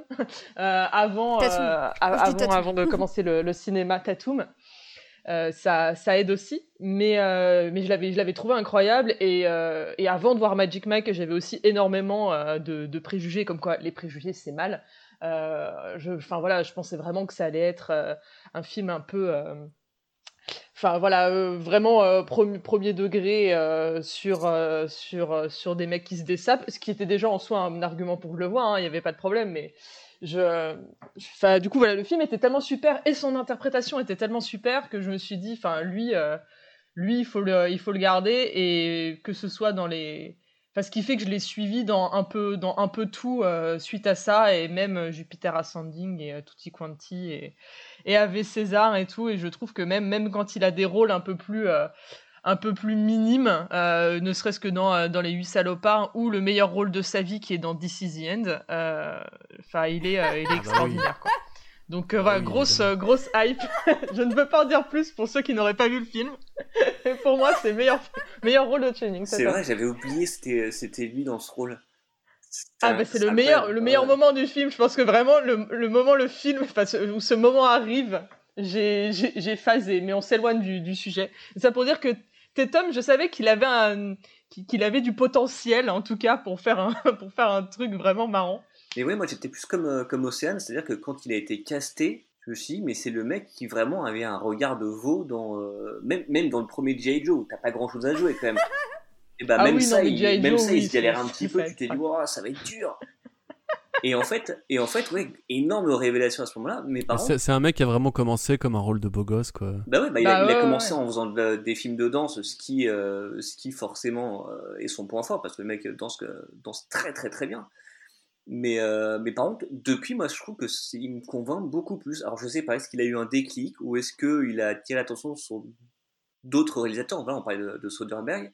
Euh, je l'ai trouvé bon dans Foxcatcher aussi, où justement il a. Il, joue un mec un peu simplet et tu te dis c'est un peu ce à quoi on l'a on l'a souvent réduit. Juste le mec c'est un physique et, euh, il a un regard vide ce qu'il a un peu dans le film où, euh, où il, est, il est bien. Donc ouais je trouve que je sais pas mais effectivement dans le côté autodérision et le, le parler avec Chris Hemsworth est, est parfait. C'est vrai que le mec c'est euh, le mec franchement c'est c'est pas un génie comique non plus, mais, euh, mais il est ultra fort. C'est vraiment, il m'a, euh, il m'a convaincu, à mort, alors que j'y croyais pas. Et dans le 2, encore plus, vraiment, le, le gars, il est, il est incroyable. Mais c'est ça, c'est quand il est bien exploité, tout simplement, hein, quand, euh, quand le personnage est bien écrit et que euh, il est bien, est bien dirigé et qu'ils arrivent justement à, à utiliser le fait que bah oui, euh, oui, il a des, il a des gros bras musclés et euh, il a, il a une bonne tête. Bah ça fait des étincelles quoi. Et c'est, du coup ça sert, euh, ça sert encore mieux la comédie. Et... Vesper en mode mitrailleuse. non mais voilà, ça, ça, c'est, ça, ça sert. du coup tu je perds tous mes moyens. Mais, du coup forcément ça sert un peu plus la comédie et quand en plus il est, il est mis en duo comme ça avec euh, avec Hill, je trouve qu'il se qui se complètent dans les dans les deux films euh, à la perfection, euh, que ce soit dans le premier ou dans le deuxième euh, vis-à-vis des, des un peu des renversements de de de, de rôles euh, qui, qui peuvent avoir, euh, c'est c'est- enfin ça marche du tonnerre quoi. Ouais, mais justement, ce qui est intéressant, c'est que. euh, Enfin, après, par exemple, tu vois, Lord Lord Miller disait justement que Tatum était vachement plus assuré entre le 1 et le 2, euh, qu'il était devenu meilleur acteur, qu'il avait pris du galon et tout. Et justement, tu peux voir en fait, pendant la promo, quand tu peux regarder un petit peu des, des tournées Ah bah, de voit, ouais. tapis rouge et tout, en fait, c'est un mec qui. Alors, certes, effectivement, il est considéré comme beau gosse. Tout le monde ne serait pas forcément d'accord avec ça, etc. C'est un grand danseur. euh, mais il a vraiment commencé comme Taylor Kitsch ou comme tous ces espèces de belles gueules d'Hollywood qui étaient qui étaient promises à des destins grosso modo de, euh, de mecs musclés dans les films d'action pourris et de euh, mecs beaux gosses dans des, rom des, rom-coms pourris. Alors que justement, en fait, le gars, finalement, il a fait les bonnes rencontres et quelque part, il s'est un peu sauvé grâce à la comédie en devenant le pote de Jonah Hill, de Seth Rogen, en appartenant un peu à la petite bande à Pato. Et tu vois justement comment le film, en fait, renverse le stéréotype du mec qui est beau mais con euh, en devenant justement un personnage qui a tout à fait conscience de, de- son cliché. Il y, a une- phrase dans le premier Jump Street qui est la phrase de Ice Cube euh, assumez vos stéréotypes. Tu vois, genre Schmidt par exemple, c'est euh, c'est le petit grassouillet, un peu introverti, qui, qui est fort en maths apparemment. Et Tatum, bah, c'est le beau gosse qui aime bien les nanas et qui, qui a grandi avec les qui aime bien le, pas, le, le rap un peu stéréotypé, etc. Et justement, en fait, le, film, quelque part, c'est un peu la rampe de lancement de Tatum parce que, euh, parce que moi, je vous écoutais parler avec, attention et je me disais, putain, ils sont, ils sont fans de Tatum, ils ont un avis sur Tatum, c'est impressionnant. Moi, j'ai pas forcément un avis sur Channing Tatum parce que justement, je pense que le mec, comme tu disais, Vesper, il peut vraiment aller du tout au tout selon comment il est, comment il est dirigé. Et euh, du coup, j'ai découvert vraiment avec euh, les Jump Street, parce qu'effectivement, la petite scène dans, dans C'est la fin, etc. Mais honnêtement, j'avais pas vraiment d'opinion sur le gars avant de voir Magic Mike, et en vrai, on peut pas dire que c'est mauvais acteur. Parce que tu vois Magic Mike, vraiment, c'est du Soderbergh pur jus, il y a un propos, etc. Quand tu vois comment il est versatile entre ce rôle hyper premier degré de mec euh, trentenaire à la ramasse qui, qui limite devant son cul pour euh, quelques dollars, etc. Par rapport à ce côté ultra débile, Spider-Man, bourrin qu'il a dans les Jump Street, en vrai, c'est un mec qui sait jouer. Mais je pense qu'effectivement, il sait jouer quand il est bien entouré. Et là, tu sens les, dans les films de Street que c'est vraiment des films familiaux. quoi. C'est genre, il est avec son pote, il est avec ses bros, il sait qu'il peut faire le con, qu'il peut s'amuser, etc. Et franchement, il s'éclate. Et les- tout le monde s'éclate dans ces films-là. C'est ce que moi je retiens au niveau de l'acting. Océane veut m'arracher le micro des mains, donc je vais lui rendre. Bah, en fait, je trouve que la, grande force des deux J- 20 21 Jump Street, c'est que euh, c'est les deux seuls films de la carrière de Channing Tatum, outre Magic Mike, où Channing Tatum il joue avec son image de mec euh, Ken, mais justement un peu idiot. Et c'est ça en fait que je trouve qui est hyper intéressant, c'est que c'est quelqu'un, pour revenir un peu à Chris Hemsworth, c'est un peu ce genre de beau gosse qui a conscience de son image et qui veut un peu la twister pour faire rire les gens. Et je trouve que c'est quand même une, grande force, c'est une grande intelligence de sa part d'avoir conscience que il sait ce que les gens euh, plaquent sur lui. Il sait le, fantasme des femmes et des hommes sur lui. Et le fait qu'il arrive à retourner ça dans son sens pour arriver à faire rire, je trouve que c'est signe d'une grande intelligence et que tous les, les hommes d'Hollywood qui sont euh, plaqués euh, beaux gosses ne savent pas forcément le faire. On a Ryan Gosling qui sait très bien le faire, on a bah, Hemsworth qui sait très bien le faire aussi, on a Tatum, on a eu Brad Pitt aussi qui a su un peu en jouer, Ryan Reynolds et tout ça. Mais au final, pour moi, c'est vraiment quelqu'un qui a réussi à s'extraire de l'image qu'on avait de lui pour s'en créer une nouvelle en disant vous avez euh, ri euh, parce que euh, les rôles que j'avais jusqu'à présent étaient assez stéréotypés. Maintenant, le défi que je vous lance, c'est de, rire avec moi dans le film dans lequel je joue. Et je trouve que justement, c'est vraiment, avec le recul, c'est vraiment une idée de génie d'avoir pris Lord et Miller pour, pour faire Tony Van Street, c'est que il joue de son image et justement, on y reviendrait, mais le personnage de Ellie Camper dans le premier qui perd tous ses moyens face à Tatum, J'étais pliée en voyant chaque scène parce que à la fois on se dit mais en fait c'est une prof, elle est pas censée crocher sur son élève. En même temps, on sait que c'est pas un élève, donc on s'en fiche un petit peu. En fait, elle, ne fait rien de mal. Mais justement, je trouve que le film joue très bien de cette ambiguïté de, on sait qu'il est beau gosse, mais en même temps dynamique que jusqu'à présent où c'était juste un peu le love interest un peu beau gosse. Là, c'est lui qui est au centre d'une bromance. Et, et à mon sens, je le trouve plus intéressant dans la bromance que dans la romance pure euh, avec une femme parce que bah Jusqu'à présent, on peut pas dire qu'il j'ai beaucoup de personnages euh, LGBT. Mais, euh, mais justement, je trouve que c'est un des, des, rares rôles où il arrive justement à faire preuve de nuance à ce niveau-là. Et c'est pour ça que je trouve que le casting est vraiment génial. À la fois à contre-emploi et en même temps qui permet à un acteur de s'épanouir complètement. Là où Hill à côté, c'était un peu la figure un peu connue de la comédie, où euh, il joue le rôle un peu ingrat euh, du bully à l'école, un peu façon super grave, quoi. On est moins étonné de voir Hill que de voir Channing Tatum dans, dans ce type de rôle. Mais en plus, tu le vois qui, quand même, euh, en promo et tout, il a quand même pris son envol euh, de, de, de, ce côté-là et qu'il est, euh, qu'il est plus à l'aise et qui, qui maintenant il, fait, il va faire des trucs beaucoup plus. des, enfin, des sketchs humoristiques ou bien plus de choses où il va partir beaucoup plus loin qu'il n'aurait pas. qu'il aurait pas tenté forcément en, début de, en début de carrière. c'est en plus, en plus, même comparé à, à Chris Hemsworth, vis-à-vis de, je suppose, tu parlais plus de, de Ghostbusters, je pensais surtout aussi hein, au, au Shift. Alors, quand même de manière moins puissante, mais au chiffre qu'il y a eu avec Matthew McConaughey, où au début, euh, euh, enfin tout le monde le considérait comme le mec qui était bon, qui a joué euh, dans des dans des rom-coms et à faire des pompes sur la plage en Australie. Et je me rappelle, hein, je lisais Voici à l'époque, hein, les, photos à les tabloïds et tout, c'était vraiment les, enfin tout le monde se, moquait de lui en mode c'est un beau gosse, un beau gosse sans cervelle, voilà, qui fait des pompes sur la plage et il joue dans des films à l'eau de rose et on voit la carrière la carrière bien méritée qu'il a, euh, qu'il a maintenant. Alors bon, euh, Tatum, c'est quand même, euh, enfin, c'est on n'est pas à ce point-là non plus, mais mais ça fait vraiment plaisir de, de, voir la direction qu'a pris sa carrière, quoi. Je sais pas si Maximilien veut intervenir. Non, non, je vous écoutais religieusement sur Shining Tatum. Je suis complètement d'accord avec le, avec le parler sur Matthew McConaughey. Je me demande même s'il n'y a pas un moment leur, leur, agent à tous les deux qui leur a foutu un ultimatum, qui leur a dit maintenant vous arrêtez de faire n'importe quoi et puis vous, vous trouvez des bons rôles parce que sinon ça va, ça va pas le faire. Mais euh, non, mais ouais, Shining Tatum, euh, énorme surprise. Je pense que c'est vraiment un des plus. Euh, je, trouvais, que c'était un bon acteur avant ça, mais c'est qu'en tant que révélation comique, lui et Ryan Gosling, c'est parmi les, trucs qui m'ont le plus étonné ces dernières années. Mais Ryan Gosling, on savait que c'était un bon acteur dramatique avant, ce qui n'était pas le cas de Shining Tatum. Mais moi, j'ai même l'impression qu'en fait, Tatum, c'est devenu une sorte de défi que se lançaient les cinéastes.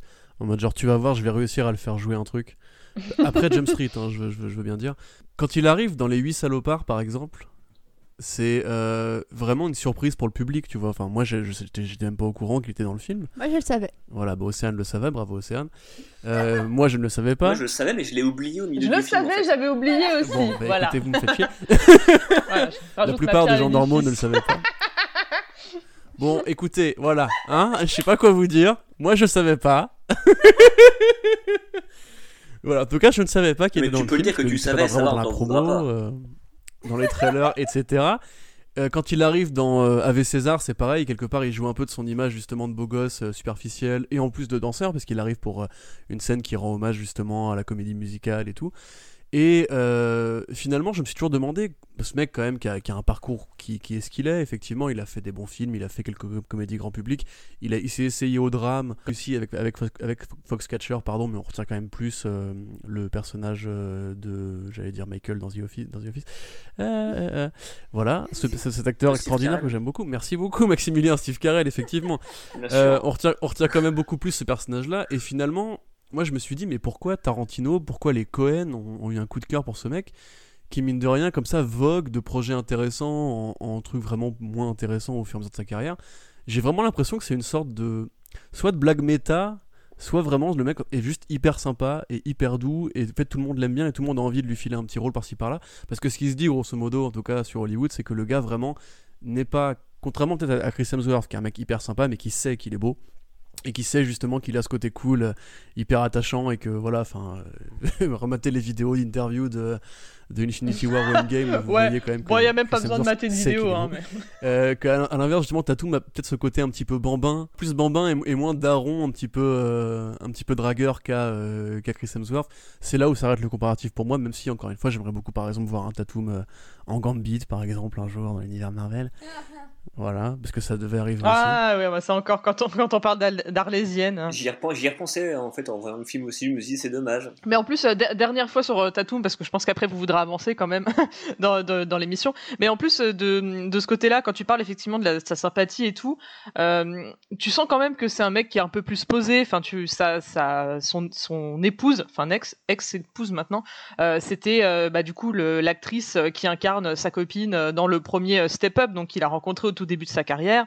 Ils sont restés ensemble super longtemps, donc t'as même aussi cette espèce de, de stabilité euh, qui, euh, qui qui aide et qui doit faire qu'il était enfin puis aux dernières nouvelles alors encore une fois euh, maintenant avec tout ce qui se passe on a on n'est jamais à l'abri d'un call out mérité de quelqu'un qui euh, fait des trucs. Mais pour l'instant euh, il a quand même une image de, euh, de good guy et en, en dehors voilà des, des, des histoires. Donc je pense que ça ça doit aider aussi. Et n'empêche quand je vois que ce que Magic Mike a donné de Soderbergh, il avait joué avant dans un autre film de Soderbergh qui s'appelait Haywire et qui était mais nul. Ah oui. Alors, moi- alors moi c'est un film que j'avais bien aimé à l'époque et que j'aurais beaucoup de mal à revoir aujourd'hui. Parce qu'il y a Gina Carano? Ouais, bah c'est en fait les scènes d'action sont géniales. Je l'avais vraiment vu pour ça. Euh, Bah oui c'est elle. ouais ouais, il y a bah, Gina Carano et euh, Fassbender, je crois. Je crois que c'est c'est Il y ça. a Fassbender, il y a Ewan McGregor, il y a Antonio Banderas, il y a Channing Tatum. En fait c'est un, un film où elle défonce tous les beaux gosses d'Hollywood. Ça avait un côté rigolo. Maintenant tu vas dire putain elle est relou, elle défonce les beaux gosses d'Hollywood. en plus d'avoir des idées nauséabondes. Si je puis me permettre, vous savez que Ice Cube vote Trump aussi, hein, et ça n'empêche pas de revoir les Jump Street euh, avec plaisir.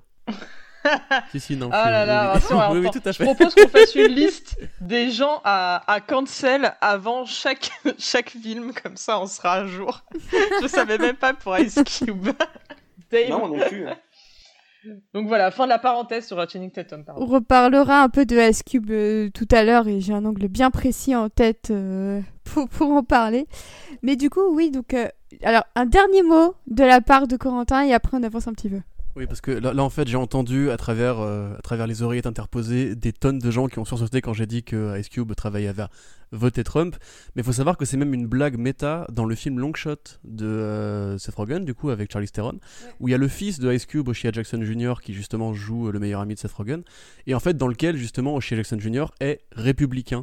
Et en fait, c'est une vanne méta sur le fait que Ice Cube, effectivement, malgré son statut et de rebelle et de rappeur et bah, de noir américain simplement, effectivement, vote Trump, c'est un petit clin d'œil qui sont passés, glissé dans le film. Très bien. Et bien après cette sombre révélation, je pense qu'on va pouvoir avancer. Donc euh, on se retrouve avec euh, donc un duo, Lord Miller à la réalisation, un duo, euh, Channing Tatum et Jonah Hill euh, en duo principal. Et on a quand même quelques seconds couteaux plutôt réjouissants. Donc on a Brie Larson qui était encore euh, plutôt jeune à l'époque, euh, toute mignonne avec ses petites joues. euh, on, on sent qu'elle était pas encore préparée physiquement pour Captain Marvel, mais je la trouve hyper mignonne et toute jeune dans ce film. On a également Dave Franco qui, qui joue le, le mec un peu cool, un peu écolo, et je reviendrai sur son rôle un peu plus tard. Et puis on a aussi Rob Riggle, qui est une valeur sûre de la comédie américaine et qu'on voit dans à peu près toutes les comédies américaines qui existent. Et, et vraiment, sa, sa présence dans le, dans le film, c'est un peu la, la, la caution américaine. Et puis on note aussi un petit caméo de Jake Johnson en tant que principal du lycée. Et Jake Johnson, eh ben, c'est un peu Nick Miller, c'est l'amour de ma vie dans New Girl. Du coup, j'étais très contente de le voir dans, dans le film à l'époque. Et Peter B, euh, Peter B. Parker dans Into the Spider-Verse, comme le dit, euh, comme le dit euh, Corentin. Du coup, avec ce beau casting, eh ben, tout ça peut avancer. Tout ça peut avancer tranquillement. Et euh, c'est vrai que le premier film donc euh, reprend vraiment et Ice Cube aussi, bon on l'a oublié, mais bon il est là aussi. Hein. Mais du coup là et Dakota Johnson aussi, j'ai totalement oublié. Ouais et puis Nico Ferman surtout. hein. Et Nico Ferman aussi. Mais c'est alors c'est absolument fou. Bah oui, Non, mais c'est a un rôle incroyable en plus. C'est ce qui m'a vachement sauté aux yeux en fait en revoyant le, les deux films et surtout le premier en fait, c'est que le premier, donc t'as comme tu l'as dit le duo central et les seconds rôles lycéens, mais après les autour d'eux les seconds rôles adultes, c'est tous des c'est tous des seconds couteaux euh, hyper solides de la comédie US. Et c'est euh, c'est un peu la c'est un peu là que tu vois aussi la famille lors des, euh, lors des Miller, en Ouais, fait, ouais, c'est ouais. qui regroupe des mecs comme ça, comme Nico euh, Jake Johnson, Rob Riggle, qui sont, et Ellie Kemper aussi, qui sont, euh, ils sont des pointures et qui sont juste là, en fait, euh, en périphérie du duo principal. Mhm. Bah, je pense notamment à, à Nico Ferman qui joue le, le pirate dans The Lego Movie. Je pense à Jake Johnson bah, qui avait déjà un tout petit caméo vocal dans Lego Movie et qui après a fait euh, bah, avec eux euh, Mytho de Spider-Verse. Jonah Hill et Channing Tatum qui jouent euh, Green Lantern et Superman dans The Lego Movie. Donc c'est vrai que c'est, je trouve que c'est une, euh, une galaxie euh, d'acteurs qui, qui à chaque fois sont là pour genre deux secondes mais qui sont là quand même et je trouve ça hyper mignon au final. Je crois que Corentin voulait réagir. Oui, mais en fait, si tu regardes bien, c'est vraiment la même famille, tous ces gens-là, parce que, euh, bah, comme on l'a dit tout à l'heure, effectivement, euh, pour ceux qui ne le savent pas, Phil et Chris Miller sont aussi les co-créateurs de la série Brooklyn Nine-Nine, qui est donc produite et dirigée, enfin, en tout cas, avec l'acteur principal, Andy Samberg, qui lui-même est un grand pote des acteurs et des producteurs de Parks and Recreations, qui eux-mêmes sont de la même famille que The Office. Donc en fait, c'est vraiment les sitcoms qui ont fait les années fin 2000 et milieu 2010. Euh, on considère que Parks and Rec et The Office, c'est un petit peu les deux grandes sitcoms américaines de documentaires. Et quelque part, on voit déjà, voilà, Offerman, c'est la même école. Euh, Jack Johnson était déjà un petit peu en ouverture parce qu'il arrive après plus tard avec New Girl. Euh, en l'occurrence, je pense que c'est vraiment juste un coup de cœur qu'ils ont eu, pas après pour Peter B. Parker et puis sa, voix extraordinaire qui. Euh, Enfin, Jack Johnson, pour moi, il est vraiment né pour faire du doublage parce qu'il a juste une voix. Tu peux même oublier le physique, il peut te faire un loser avec juste. En, quelques notes de voix, t'imagines déjà un quarantenaire sur un canapé euh, en train de se gratter le caleçon, tu vois. Là, quelque part aussi, on parlait de Ellie Camper, donc là, tu vois aussi la famille The Office. Et tout le côté euh, apatoyen, puisque justement, Dave Franco, le petit frère de James Franco, qui du coup, bah, déjà est l'un des meilleurs potes de Jonah Hill. En fait, on voit des réseaux de proximité, et c'est justement un truc qui transparaît du film dès, dès le casting, en fait, c'est euh, c'est un film familial. Tu vois, grosso modo, chacun ramène ses copains.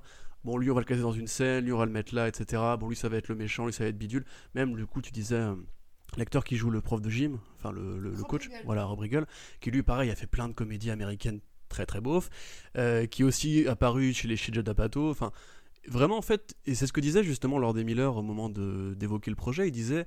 Nous voilà, on a réalisé le film, mais c'est autant notre film que celui de Channing, que celui de Jonah, que celui des producteurs, etc. Et tu vois vraiment toute la famille un petit peu Sony, quelque part, c'est un peu ce qui va plus tard plomber Sony, justement d'avoir trop poussé en avant cette famille de, de Seth Rogenry et de comédierie. Mais déjà, franchement, juste le film, tu le revois aujourd'hui, il y a tellement de gens qui ont fait des trucs de ouf derrière, quoi. Effectivement, Brie Larson, quand tu la vois à ce moment-là, enfin, moi c'est vrai qu'en en le revoyant, bah, bah, on est à l'époque Scott Pilgrim aussi, tu vois, c'est Michael Bacall, je trouve qu'il a ramené, tu tu peux te dire que justement il y a des, proximités, il s'est dit, ah, Envy Adams, vas-y, je vais te la placer à ce moment-là, etc. Qui d'ailleurs joué un rôle très différent de, de Envy. Mais vraiment, t'as as un tel magma justement de talents comiques qui des fois sont là juste pour deux scènes. Nico Ferman, typiquement, il est là pour faire Ron Swanson, tu vois. Il est là pour te faire le Ron Swanson, mais flic.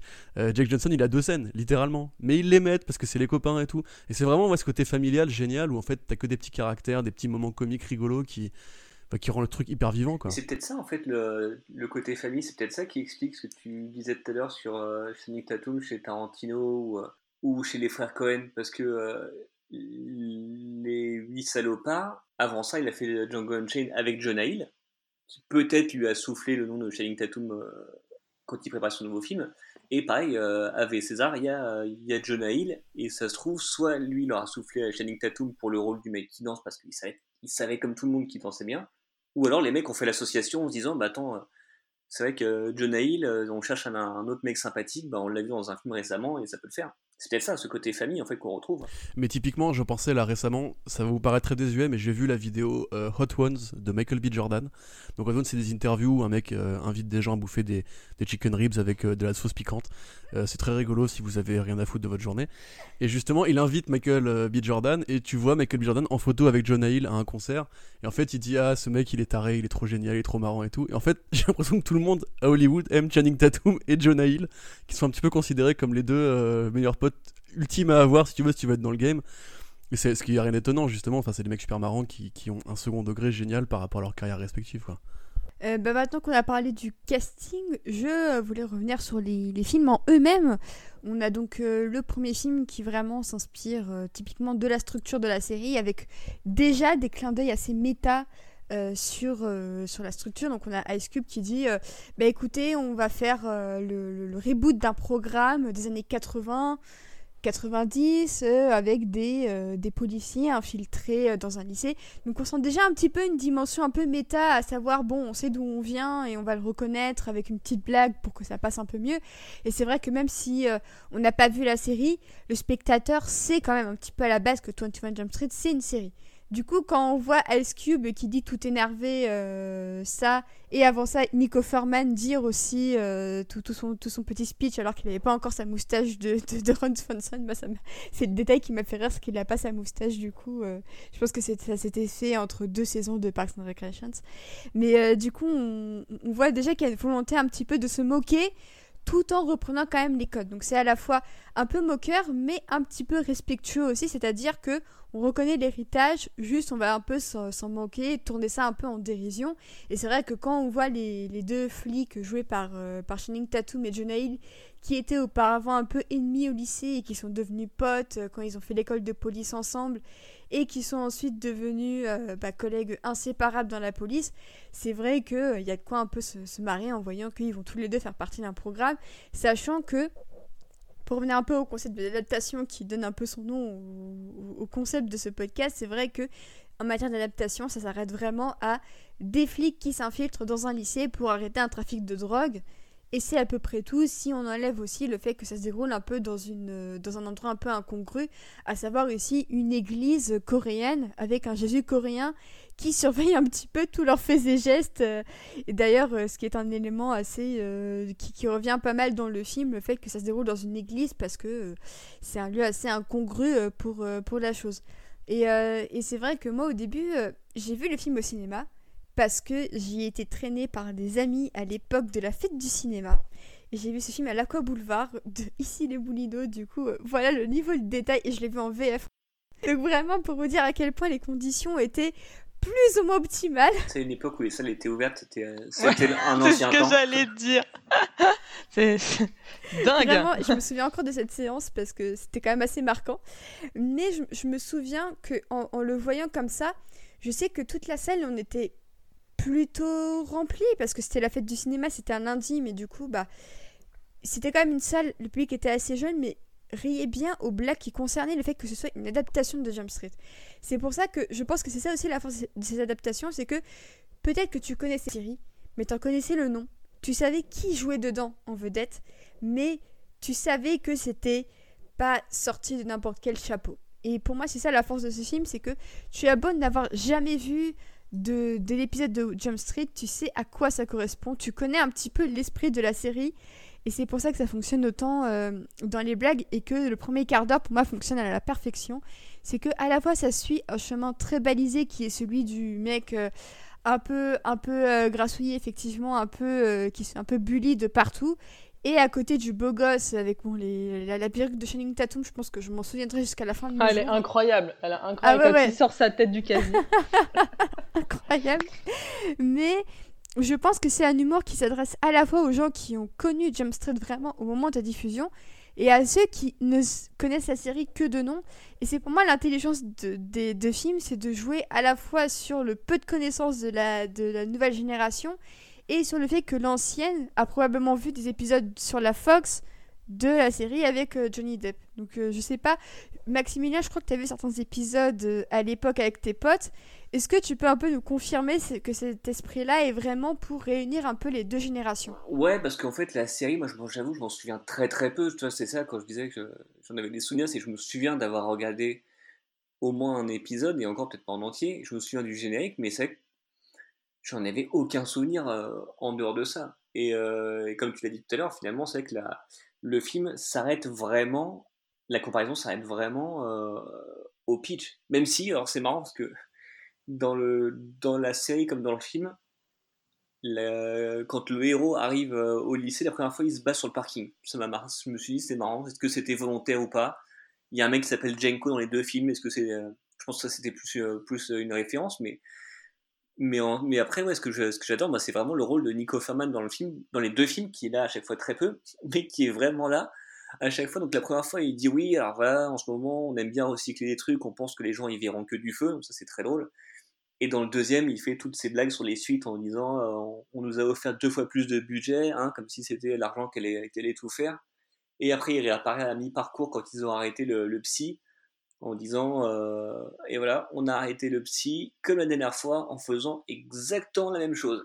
Donc c'est vraiment c'est vraiment à, chaque fois en fait lors des Miller et les scénaristes qui sont conscients de ce qu'ils font, c'est-à-dire qu'ils sont conscients que oui, ils adaptent une série qui est pas forcément très bien et qui a un côté opportuniste aussi euh, de Hollywood là-dedans, et qu'après ils font une suite parce que ça a marché alors que personne n'y croyait.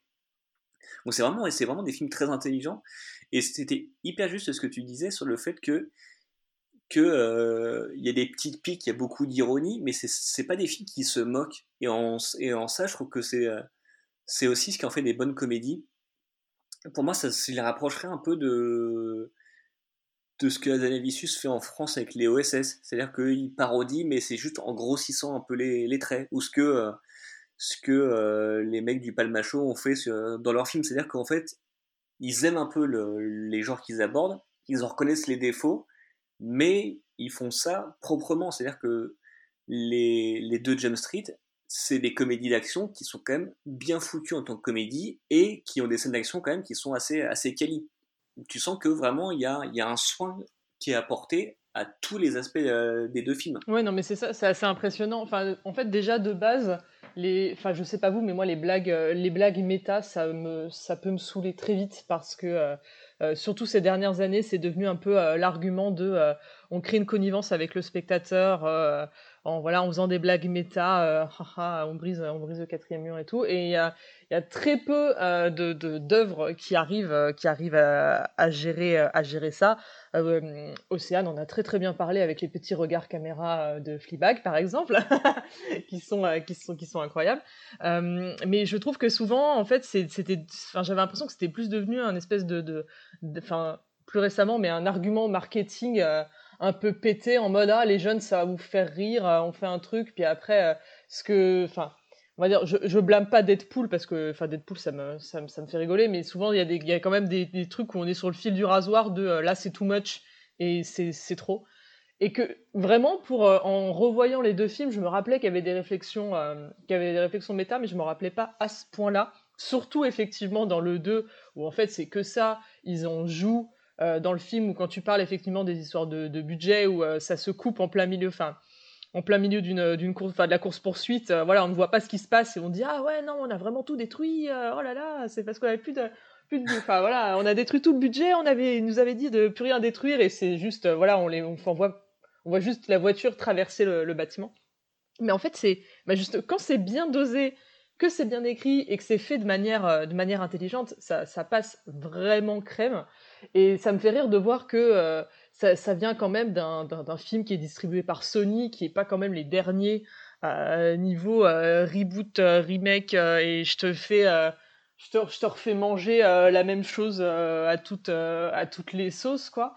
En plus, je crois qu'on est, alors, on, on, est dans la même période que Amazing Spider-Man, même, hein, de 21. On est la même, on est la même année. On est euh, même euh, même mois. Donc euh, donc c'est dire à quel point enfin voilà Sony à, deux enfin voilà dans, dans, deux dans deux films différents peut te peut te montrer peut te montrer tout ça. Enfin bon c'est pas décision de Sony. Hein. Moi, moi j'avais même un autre exemple encore plus rigolo en fait c'est que même moins d'un an avant Sony sort The Green Hornet donc qui est vraiment l'adaptation en série en film de, de la série donc qui était notamment avec Bruce porté par Seth Rogen, donc l'un des meilleurs potes de le sosie de John Hill, je peux le dire, et qui et qui pour le coup bah, qui pour le coup s'est planté et c'est même marrant, c'est quand tu revois 21 euh, Jump Street à la fin dans la dans la séquence du bal en fait, il y a une des musiques qui est un, un remix du euh, du générique de The Green Hornet. Oh, est-ce que c'est une, est -ce bravo. Est-ce que c'est une blague euh, encore plus méta euh, envers Sony et, et Seth Rogen, je sais pas, ou juste un hasard mais, euh, mais voilà, c'est quoi, comme tu dis, en, peu de temps, euh, en peu de temps, on a vu qu'une adaptation de série, c'était pas une victoire. Je me suis fait la réflexion justement parce qu'effectivement c'est le, le, thème du générique de Green Hornet qui, euh, qui est déjà utilisé dans Kill Bill d'ailleurs justement avec ce magnifique hommage. Mais juste pour en revenir à ce que disait Vesper par rapport à la scène de la course poursuite, alors là on est, on, est dans le 2. Hein. Mais justement il y a un truc qui est trop rigolo, c'est que bon Océane fait des gestes en mode genre le plan n'a plus aucun sens. Mais on est déjà justement au moment où ils disent on n'a plus de budget, il faut pas qu'on casse trop de trucs t'as littéralement les méchants, leur bagnole elle percute un distributeur d'argent et ils ont de la thune sur le pare-brise en mode genre voilà en quoi passe le budget, tu vois, ils ont littéralement claqué de la thune, tu vois, c'est extraordinaire.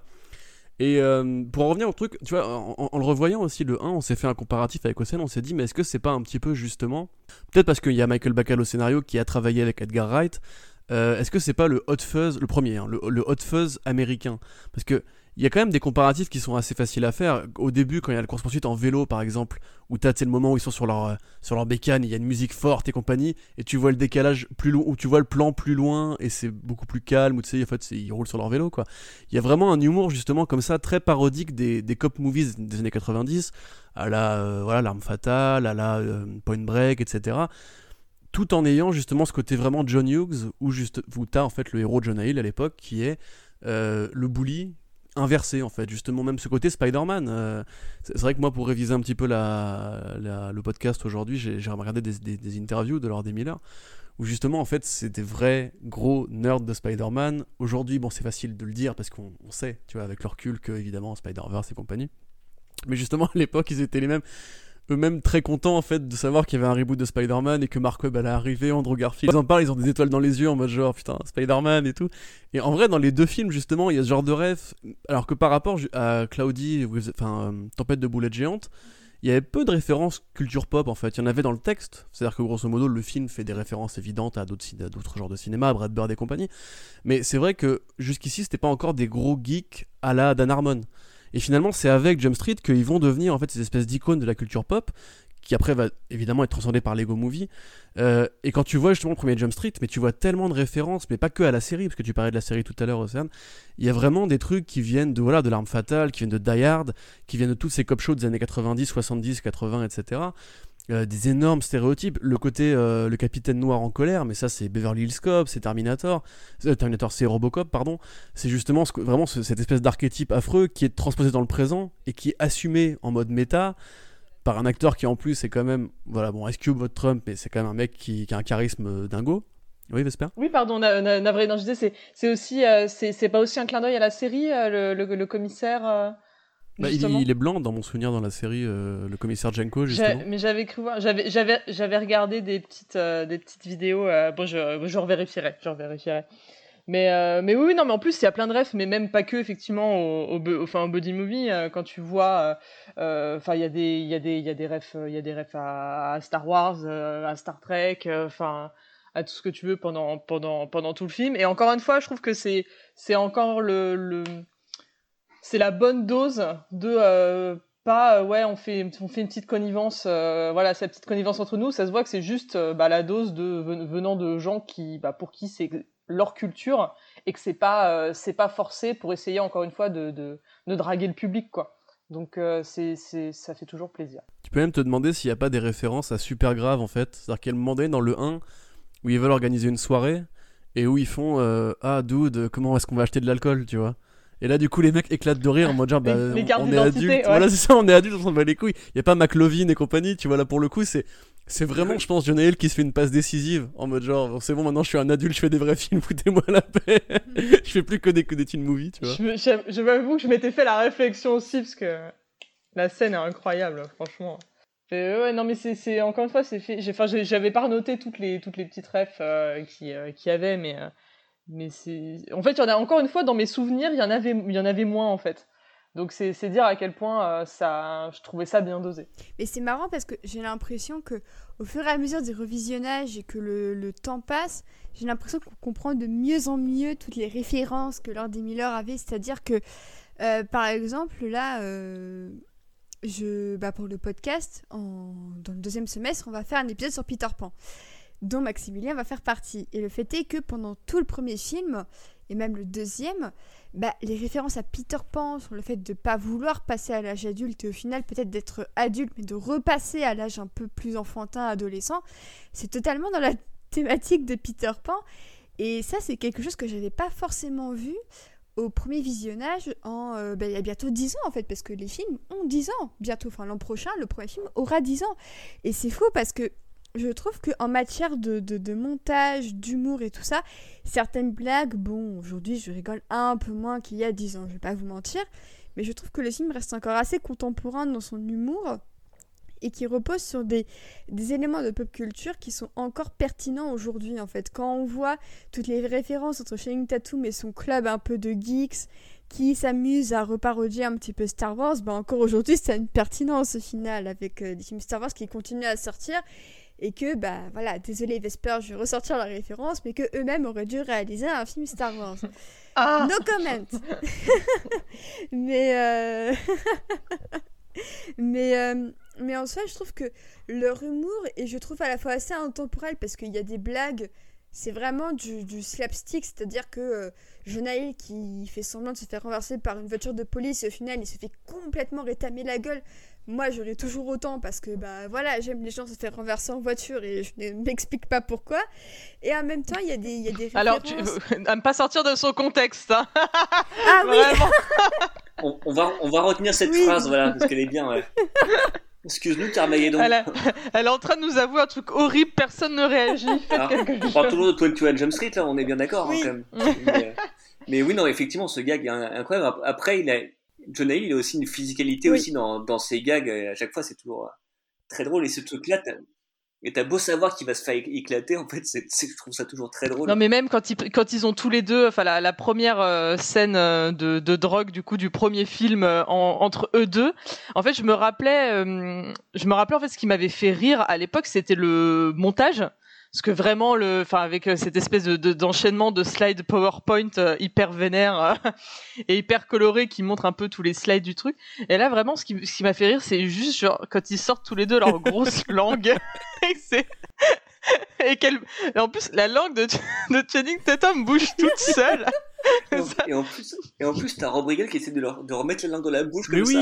Mais oui. oui, il lui remet dans la bouche et qui lui dit et qui est dégoûté et après il le regarde. Bon voilà, je vais pas vous refaire tout le film, mais après il regarde Channing Tatum, il fait non mais toi tu peux. Et ça, je, ça, mais j'ai, enfin encore une fois, ça m'a re, mais mis, mise au sol tellement j'en pouvais plus et tellement ça. Ça, ça marche J'avais vu le film euh, aussi au cinéma et je crois que c'était toi la séquence je crois, qui m'a qui m'a achevé. C'est euh, tout ce moment-là et surtout le moment après où donc t'as d'un côté John Hill donc qui quand même flippe de faire du théâtre et qui passe une audition de Peter Pan mais le mec c'est le rôle de sa vie. C'est il est incroyable. Et à côté de ça Channing Tatum donc du coup euh, griffonne des quatre euh, sur euh, sur un tableau et fait une référence à une araignée radioactive et après il se pointe dans un cours de musique et moi c'est un truc qui m'a j'ai remarqué dès la première fois qui me fait mal à chaque fois c'est que je pense, que Lord et Miller lui ont lui ont donné comme indication tu rentres et tu fais n'importe quoi. Et du coup, il rentre, il fait n'importe quoi, il se jette dans un gong et tout ça, et tu vois que les gens autour sont en train de se marrer. Et franchement, et nous aussi en même temps, parce que tu vois, tu vois que le mec il fait, mais vraiment ce qui lui passe par la tête, et il réfléchit pas. Et du coup, cette scène-là est, est incroyable, je trouve. Vraiment toute cette séquence avec les différents états, pour qu'après ils finissent en, train de dormir dans, la fontaine. C'est, euh, c'est ouais, on parlait du montage tout à l'heure bah voilà, bah ça c'est un exemple de à quel point la comédie euh, c'est aussi un art du rythme et du montage au cinéma et qu'il maîtrise ça parfaitement. Mais c'est ça qui est génial en fait, et c'est justement ce que ce que qu'ont beaucoup dit ensuite lors des Miller.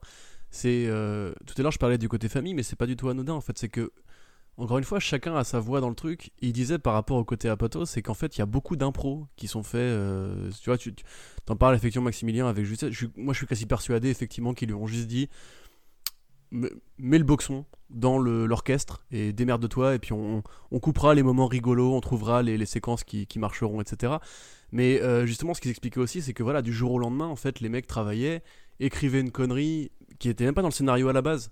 Euh, la veille et le lendemain matin, ils imprimaient les feuilles et juste avant de tourner la scène, ils, leur filaient les, les, feuilles aux acteurs en mode genre bon voilà, finalement on a rajouté une vanne en plus, essayez de la prendre en 5 minutes et puis on va essayer de, bosser un truc, etc. Et vraiment, ça, se ressent le côté un petit peu chaos, le côté génial, etc. Mais euh, Vesper, tu, tu, parles de cette scène avec le coach. Moi, en fait, j'ai dû le voir, je sais pas, dix fois ce film. À chaque fois que je la revois, je trouve un élément nouveau, tu vois, que ce soit les sourcils qui bougent ou le montage, effectivement, PowerPoint. Mais juste la réaction, la réaction du coach qui voit les deux mecs foncer et qui en a rien à branler. Lui, genre, c'est normal, etc. Il commande tout ce qui se passe. C'est quand, quand Cheng souffle et que ça fait un bruit de, corne de brume et qu'il lui dit juste me souffle pas dessus. en mode genre c'est normal qu'un élève me souffle dessus, je vais à peine réagir en mode super, euh, ok tranquille il me souffle dessus. Mais il y a vraiment des dingueries dans ce film. Limite quelque part je trouve que les blagues les plus évidentes, c'est-à-dire les blagues de beat, euh, euh, les blagues vraiment de ces premiers degrés, slapstick, etc., vieillissent moins bien que tout ce côté un petit peu absurdiste, tout ce côté, enfin toutes ces espèces de scènes, tu sais, j'imite punk rock ou en mode tout le monde y va de son, son petit gag un peu débile. Euh, qui rend le truc vraiment vivant et, vraiment juste euh, super entier quoi. Oui ou alors c'est juste notre humour à tous qui est basé comme ça. Hein. Oui probablement. Je pense qu'il y, y, a aussi de ça. Je pense qu'il y, y a, autant le côté euh, que bah forcément les il y a les blagues les, les, blagues les plus faciles entre entre guillemets même si chaque fin chaque fois il il y a un type d'humour différent, mais que les blagues les plus faciles, une fois que tu les as, une fois que tu as vu le film plusieurs fois, forcément vont être un peu moins euh, fortes. Mais je pense que si peut-être que euh, toi, toi, euh, moi, peut-être Océane et Maximien aussi, on est peut-être aussi plus sensible à l'humour de l'absurde. Tu parlais tout à l'heure de Hot Fuzz. C'est effectivement des, des, choses qui pour moi marcheront à tout jamais quoi. Enfin c'est Dès, dès, dès, que c'est dès que c'est ça, ça, joue vraiment sur un sur un décalage incroyable avec ce qui devrait se passer ou comment des gens devraient réagir et que ça ça se passe pas du tout pareil c'est c'est du caviar. Quoi. Oui, d'ailleurs, merci d'avoir cité autre chose, euh, Quentin, parce que je m'en suis rendu compte après coup, quand j'ai, quand j'ai parlé de la Zanavissus et du Palmacho.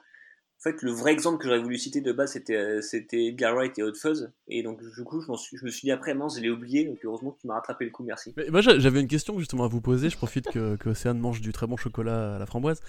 Euh, c'est à la limite, tu vois, il y, a un débat aujourd'hui par rapport à la comédie. Par rapport au côté on peut plus rien dire, etc., les vannes offensantes, etc.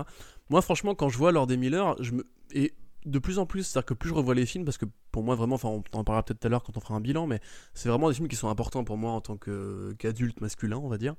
Je me rends pas compte si c'est vraiment offensant, s'il y a vraiment des trucs qu'il faut pas dire ou quoi dedans, mais j'ai vraiment l'impression, si tu veux, quelque part comme Hot Fuzz, comme Edgar Wright, que c'est vraiment de l'humour de mec, si tu veux, juste gentil. C'est-à-dire qu'il n'y a, pas un côté vexant, il n'y a pas un côté... Euh, il y a des stéréotypes, il y a des vannes racistes parfois, enfin racistes, il y a des vannes ethniques, on va dire parfois de temps en temps dedans, mais j'ai vraiment l'impression, si tu veux, que c'est de l'humour qui. Tu peux le montrer à un, gamin de 11 ans, on va dire, comme à un adulte de 35 balais. Il y a des trucs qui vont marcher dedans, des trucs qui vont percuter dedans, un petit peu comme euh, Mission Cléopâtre, ou des espèces de comédies ultra évidentes comme ça, où en fait, il y a des, des épaisseurs de lecture qui rendent le truc ultra universel.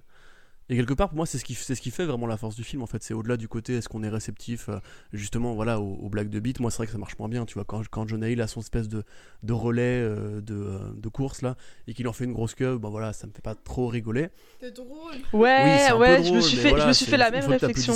je me suis fait la même réflexion sur le relais, mais tu vois la, la blague. Bon, je pense qu'on peut spoiler la fin. je, enfin voilà, le, la, on va dire que la, la, blague de fin quand il tire sur euh, la, la, la tub du mec et qu'elle est par terre et qu'il la montre par terre. J'avoue, rien que d'en parler, je rigole. Et ça marche encore vraiment super bien. Et vraiment, je me rappelais, en fait, par anticipation, je me rappelais qu'on la voyait par terre peu de temps après, j'attendais ce moment. Et quand j'ai vraiment vu ce vieux truc mou, j'en pouvais plus. Moi, j'avoue, que j'avais un J'avoue que j'avais un doute en fait, c'est quand on, quand on arrivait sur la scène, je me disais est-ce qu'on la voit ou est-ce que c'était ça fait partie de ces, euh, de ces, scènes en fait que tu penses avoir vu ou en fait non. Donc effectivement, je pense pas que je pense pas que ça ressemblait à ça dans le film. Soit ils ont quand même ils ont quand même coupé une Naki en deux, ils l'ont foutu par terre et, euh, et voilà quoi. parler, je suis en train de pleurer. Attention, on perd Vesper. Par les meufs de ce podcast. non mais... non mais, non mais le pire, le pire c'est que vraiment deux minutes avant je suis là. Ouais, non mais j'aime bien l'humour, euh, l'humour absurde, Edgar Wright, tout ça. Puis voilà, il par terre et je rigole. L'humour frais, sophistiqué. voilà. voilà mon vrai visage. non mais vraiment c'est.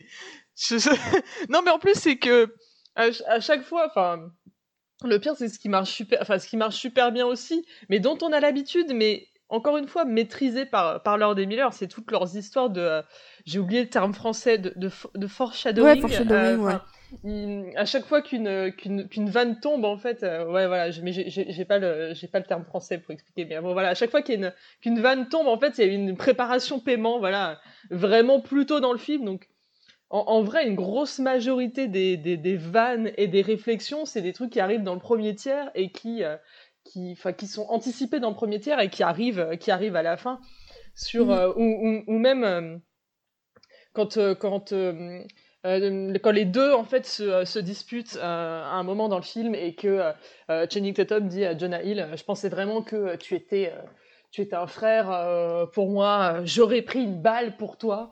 Bah voilà sur le Alain, sur le coup bah du coup t'es triste. T'es triste pour eux. Et vraiment quand à la fin donc il se prend vraiment une une balle pour une balle pour lui ça ça marche ça marche à la perfection, alors que ça aurait été euh, moins euh, rigolo de le, de le, balancer juste comme ça et de se dire ah bah voilà euh, j'ai mal et il a sa petite sa petite écharpe quoi. Mais ça c'est maîtrisé à chaque fois parce qu'ils le font vraiment sur les deux films et ils tiennent le coup, enfin ils tiennent le coup vraiment à merveille. C'est ça, qui est vraiment extraordinaire. C'est vraiment en fait, quand tu vois la production du film, quand tu vois tout ce côté chaos, ce côté famille dont je parlais, ce côté improvisation, ce côté on rajoute à la dernière minute et compagnie, je trouve ça incroyable comment les, films sont écrits. C'est vraiment écrit à la perfection, au sens où, comme tu le disais, effectivement, Vespa, il y a vraiment le, la, mécanique setup, payoff, euh, les règles de scénario. Tu sais, il faut mentionner trois fois un élément dans le film avant qu'il ait vraiment une utilité. Euh, par exemple, les liaisons covalentes dans le premier, qui sont du coup l'allégorie de l'amitié, avec cette espèce de règle de physique, où justement on t'explique que des atomes sont joints les uns avec l'autre, et du coup c'est la relation entre Tatum et il dans le film. Euh, y a cette, dans, dans, le 2, tu as, la même chose avec euh, les, les, les, couilles, enfin la, statue des couilles justement qui représente leur amitié. La friction, tu sais, où, où le prof Patton Oswalt dit euh, la friction crée le feu. la friction crée le feu. Et justement, après, plus tard, Tatum va dire j'ai une relation sans friction avec Zouk. Et plus tard, il dira mais la friction crée le feu, donc j'ai besoin de toi. En, en vrai, il y a des épaisseurs d'écriture qui sont vraiment assez brillantes quoi. Toute l'allégorie justement des suites dans le 2 est magnifiquement bien travaillée.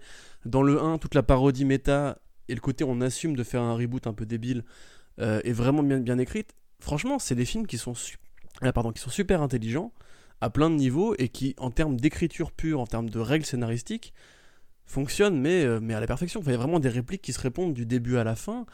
Le simple fait, comme tu disais tout à l'heure Maximilien, que euh, il répète, Van Nick Offerman a, cette espèce de thème dans le 2 où il dit exactly last time, une réflexion qui revient régulièrement en mode genre il faut qu'on refasse comme le premier, il faut que la suite soit un décalque du premier. Et quand tu regardes les deux d'affilée, la structure scénaristique des deux est exactement la même. L'intro où les vilains, qui seront les grands vilains du film, apparaissent au début, puis disparaissent. Euh, la, rencontre entre il et une nana, leur friction un peu à tous les deux, justement, le fait que l'un des deux va devenir populaire au lycée, puis à la fac, et que ce soit pas le même, etc. Leur relation avec Ice Cube, qui est pareil, toujours un petit peu la même chose. Mais en fait, les deux films sont écrits exactement pareil, sont des miroirs de l'un et de l'autre. Mais c'est millimétré, c'est magnifique en termes d'écriture, c'est carré, c'est propre et tout. Alors que justement, quand tu sais la production du film, tu sais qu'en fait c'est un gros bordel, que, que le, premier, le, premier montage du, du, deuxième, justement, de 22 Jump Street a duré 4 heures. C'est-à-dire que les mecs avaient tellement en fait d'idées, tellement de gags, tellement de bizarreries à mettre que c'est dingue d'avoir réussi à se retrouver aussi bien dans un montage justement pour qu'il y ait une telle, euh, une telle synergie entre guillemets entre le montage, le scénario, les dialogues, les répliques, les personnages, le thème, même le côté Peter Pan comme tu disais par rapport au fait de, de, de grandir qui est vachement bien foutu dans un film qui, qui interroge justement le côté teen movie où des adultes redeviennent adolescents. Il y a plein, en fait, c'est vraiment pas juste que un mec qui euh, s'est fait tirer une balle dans la bite, tu vois, c'est vraiment, ça va beaucoup plus loin et on peut trouver des, mécaniques d'analyse qui vont, qui vont densifier un, un petit peu le propos, quoi. Mais, mais c'est ça, qui est, ça qui est fou en fait, c'est que, c'est que on, on, parlait tout à l'heure de Chris Hemsworth qui, qui on parlait tout à l'heure de Chris Hemsworth qui sait qu'il est beau, mais en fait la saga en fait, elle est consciente de ce qu'elle est et même de ses propres de défauts, c'est-à-dire le fait d'appuyer, comme on disait, sur le côté, on a fait exactement la même chose parce qu'on le demandait. Tu vois, ils, ils, en sont conscients, ils en rigolent, et après ils essaient de proposer d'autres choses au milieu, et puis le film reste bien écrit. Même tu parlais de, tu parlais de, tout à l'heure de l'espèce de métaphore entre les atomes. Et justement, après, il y a, moi, ce que je trouve génial dans cette scène-là, c'est qu'après, quand ils en parlent, l'autre il fait. Et du coup, tu penses que c'est nous deux, et l'autre il fait. Bah non, ça n'a rien à voir. Et je trouve ça bien. Tu vois, tu sais, ils sont tu sais, t'as l'impression que le film, le film te dit, oui, on sait qu'on est un peu cucu, mais bon, on va, on va, on va passer à travers. Et moi, il y a une autre, euh, une autre euh, scène aussi où là, tu te dis, il y avait un petit trou dans le scénario, ils l'ont comblé, c'est euh, c'est l'un des moments préférés de, du 2 et je pense de toute la saga, c'est-à-dire le moment où Ice Cube se découvre que John Hill sort avec sa fille. Et et, quand il sort, donc il y a donc cette scène-là au resto où, incroyable où, il est, moment. il est figé. Ah non mais le moment où Ice Cube est figé, mais c'est un de mes plans préférés de la comédie de ces dernières années. Je trouve ça incroyable. Donc il y a cette scène-là et après il y a la scène au commissariat où donc là aussi où grand grand moment de de comédie de Channing Tatum là quand il finit par percuter ce qui se passe. Et après il y a une réplique que je trouve très intelligente, c'est que l'un des deux, je crois c'est Channing Tatum, qui fait qui dit à Cube il fait en même temps vous êtes cool pourquoi vous avez pas dit que votre fille était dans, cette fac là et tu dis, bah ouais, c'est vrai que, c'est, vrai que le, le gag est bien, est bien amené parce qu'évidemment, tu pouvais jamais t'en douter, mais le film pointe lui-même du doigt un truc qu'il aurait pu te dire euh, pour se dédouaner. C'est même pas ça, moi, qui m'a fait tiquer, c'est le fait que quand Jonah Hill en parle, il dit qu'elle est en qu'elle est en art Ah appliqué. Et il fait une vanne sur le fait qu'elle va pas avoir de job plus tard, enfin qu'elle va finir chômeuse parce qu'elle est en art appliqué, un truc comme ça, et que Ice Cube le, le, le suit en fait sur la vanne. En disant ah bah oui si elle fait ça, euh, ça veut dire qu'elle va rien faire de sa vie. Et du coup j'étais là mais et du coup, et du coup, c'est ça qui m'a qui m'a refait tiquer euh, quand je l'ai vu en disant mais attends à quel moment euh, on retombe sur nos pattes en fait euh, là-dessus. Mais il y a, un truc qui m'a beaucoup fait rire sur les deux films, euh, et en tout cas sur le premier aussi, c'est la manière dont, et on en parlera un peu plus tard aussi, euh, je pense, mais la manière dont les films policiers ont influencé euh, les deux personnages principaux. Et euh, je repense notamment à, toutes les références à Die Hard et à tous les autres policiers un peu célèbres du grand comme du petit écran euh, ont pu influencer des générations entières de spectateurs, euh, de, policiers un peu fictifs. Et on reparlera un peu tout à l'heure de, Jack Peralta, euh, évidemment. Mais je trouve ce que je trouve hyper intéressant dans le premier, c'est la manière dont on se moque quand même un petit peu de ces policiers qui ont comme référent des personnages fictifs en fait. Ils sont badass, mais ils, rêvent d'être aussi badass que des personnages qui n'existent pas, que des flics qui n'existent pas. Et c'est ça que je trouve hyper intéressant aussi, c'est que pendant tout le premier film, en fait, ils se rêvent pas. C'est-à-dire qu'ils ont des idéaux qui sont basés sur, euh, sur Jack McClane, sur, euh, sur John Woo, effectivement, avec, avec, euh, avec les colombes et tout ça. Dans le scènes de la, de la limousine avec toutes les colombes qui sortent quand ils, ils arrivent au, au bal du lycée et tout ça. Mais ce que je trouve hyper intéressant, c'est aussi de, de questionner la manière dont ces hommes ne sont pas influencés par des figures qu'ils connaissent, mais par des figures qu'ils ont vues dans leur jeunesse à la télévision, en cassette, peut-être en DVD. Et je trouve que c'est hyper intéressant et aussi hyper méta d'une autre manière de la part de Lord et Miller, c'est de montrer que les, flics d'aujourd'hui, leurs principaux modèles, c'est pas des gens qui ont réellement existé, mais c'est juste des personnes qu'ils ont vues à la télévision en fait. Et c'est ça qui rend peut-être leur métier un peu plus abstrait, c'est qu'ils se basent sur des projections qui, n'existent pas. C'est-à-dire qu'un un policier comme John McClane, je doute que quel- un policier dans le monde ait été euh, victime d'une prise d'otage dans le Yakatomi, euh, dans le Yakatomi Plaza, euh, dans le Nakatomi. dans le Nakatomi Plaza un jour, un 24 décembre. Ça n'a pas pu exister a priori. Et ce que je trouve hyper intéressant, c'est de voir que. Ouais. Mais, mais ce que je trouve intéressant, c'est de voir qu'il se base aussi sur une, une vision du métier qui n'existe pas. Et que ce film-là une manière d'accepter l'idée que leur métier n'était pas celui de leur héros de fiction. Et en soi, c'est à la fois hyper méta et en même temps, je trouve que c'est aussi un très bon rappel à tous les gens qui veulent policier c'est que entre ce que tu vois en étant euh, gosse à la télévision et la réalité du métier, et ça c'est ce que la réalité nous a malheureusement prouvé à beaucoup trop de reprises ces dernières années, c'est une énorme différence entre un John McClane et un policier sur le terrain. Et euh, je trouve ça intéressant que quelques années avant euh, que Black Lives Matter n'ait l'ampleur que ça est actuellement, et on en reviendra euh, un peu plus tard dans l'épisode, c'est que au final, bah, tous ces policiers-là ont été abreuvés de fiction et non pas de réalité, quoi. Et, je trouve que ça participe vachement au discours de Nord D. Miller sur le, le, le- métatexte et le, fait que bah, même la notion même de policier, bah, c'est un truc hyper méta pour eux. Du coup, je crois que Corentin voulait me prendre le micro. Oui, mais, mais ça, je pense que Lord et Miller s'en cache pas. C'est Moi, c'est une, une position que je trouve difficile à tenir en fait. Le, fait que la fiction encourage la violence policière ou que la fiction aurait un rôle à jouer dans euh, l'assassinat de vrais êtres humains euh, comme George Floyd ou Breonna Taylor, etc. Ou euh, Adama Traoré évidemment. À mon sens, le, genre de la fiction policière, il est vraiment plus, euh, il est vraiment plus connecté à la réalité. Comme tu dis justement, on a John McClane, mais même on a on a euh, Roger Murtaugh, euh, enfin on, a plein de figures policières qui sont juste des personnages de fiction. À mon sens, Lord Miller, quand ils font Jump Street, quand, encore une fois comme Edgar Wright quand il fait, quand il fait Hot Fuzz, le but n'est pas spécialement d'avoir un propos sociétal sur la police, encore que Hot Fuzz on puisse se poser la question. C'est vraiment en fait juste de, de comparer en fait les stéréotypes que nous envoie Hollywood et le rayonnement de la culture américaine. C'est d'autant plus vrai justement vu d'Angleterre sur en fait ce métier qui pour la plupart des gens en fait se résume à grosso modo mettre des PV, euh, ram- ramasser les alcooliques qui traînent dans les rues et éventuellement oui de temps en temps avoir un métier d'action entre guillemets. Après le film est, est prêt entre guillemets, enfin de l'autre côté de l'Atlantique en tout cas c'est différent parce qu'évidemment on a eu le 13 novembre, on sait que maintenant que les policiers ont une image différente de, du métier. Comment? Désolé, non, c'est mon téléphone qui a fait un truc bizarre.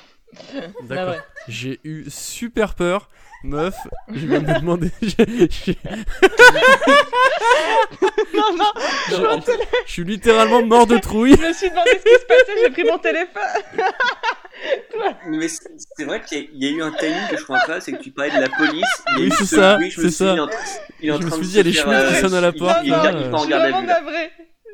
Je suis vraiment navrée, je me suis demandé ce qui se passait et c'est il y a un truc qui s'est... Il y a un son qui s'est déclenché sur mon montage. téléphone alors qu'il est en silence. Corentin, sors, fais, sors, Corentin, fais pas le con. Je suis vraiment désolée. Y a pas oui, de oui, souci. je suis vraiment Euh, désolée, pardon. Oui, navré, navré. Je crois que t'étais à, t'étais à c'est, plus compliqué de l'autre côté de l'Atlantique. C'est ça. Parce que justement, nous, il y a eu le 13 novembre, etc. Et du coup, les flics ont une- pris une, une autre position dans l'inconscient collectif. Par contre, pas non plus ignorer qu'il y a tout un tas de films de science-fiction dystopiques où la police a son, entre guillemets, j'ai envie de dire, son vrai rôle euh, quotidien, etc., de répression. Euh, mais à mon avis, si tu veux, c'est facile pour des mecs qui justement sont des geeks comme Abed dans Community, qui ont digéré cette culture-là, qui ont euh, avalé tous ces référents, de euh, faire un film qui grosso modo va questionner le côté parce que c'est ce que dit Tatum enfin euh, le personnage de Jenko justement quand il est sur son vélo etc il dit mais je croyais qu'on allait euh, courir après des bagnoles et mettre des balles dans la gueule des trafiquants etc en fait quelque part justement cette scène d'intro elle est là pour rappeler qu'en fait la fiction de Jump Street va arriver mais qu'en fait dans la vraie vie normale la plupart des, des, flics bah, font un boulot de merde en fait. Et je pense pas par contre que ce soit vraiment un côté approbationnel de, de la violence policière ou parce que quelque part c'est pareil pour, euh, pour Brooklyn Nine-Nine tu vois dans Brooklyn Nine-Nine les personnages sont tous sauf réalistes quand ils s'autorisent des parenthèses sur la réalité dans Brooklyn Nine-Nine c'est justement pour parler de trucs comme la violence policière ou comme le racisme ou comme euh, les agressions sexuelles effectivement le racisme des flics entre eux et le racisme ouais. des- de, de l'autorité. Ouais.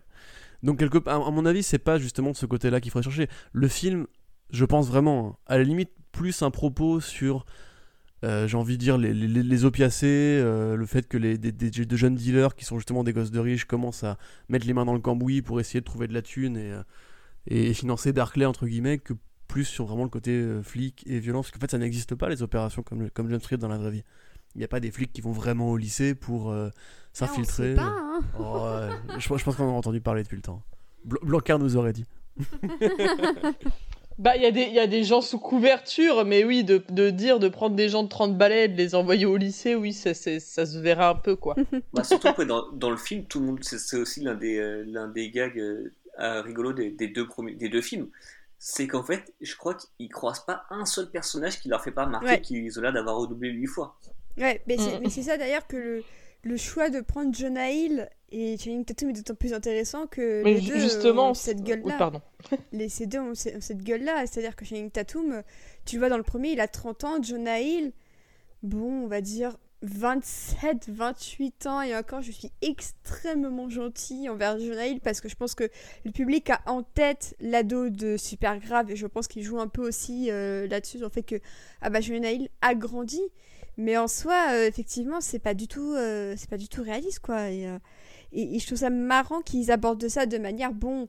On sait que le pitch avec lequel on part est un petit peu invraisemblable de base, du coup, on va on va s'en moquer à fond.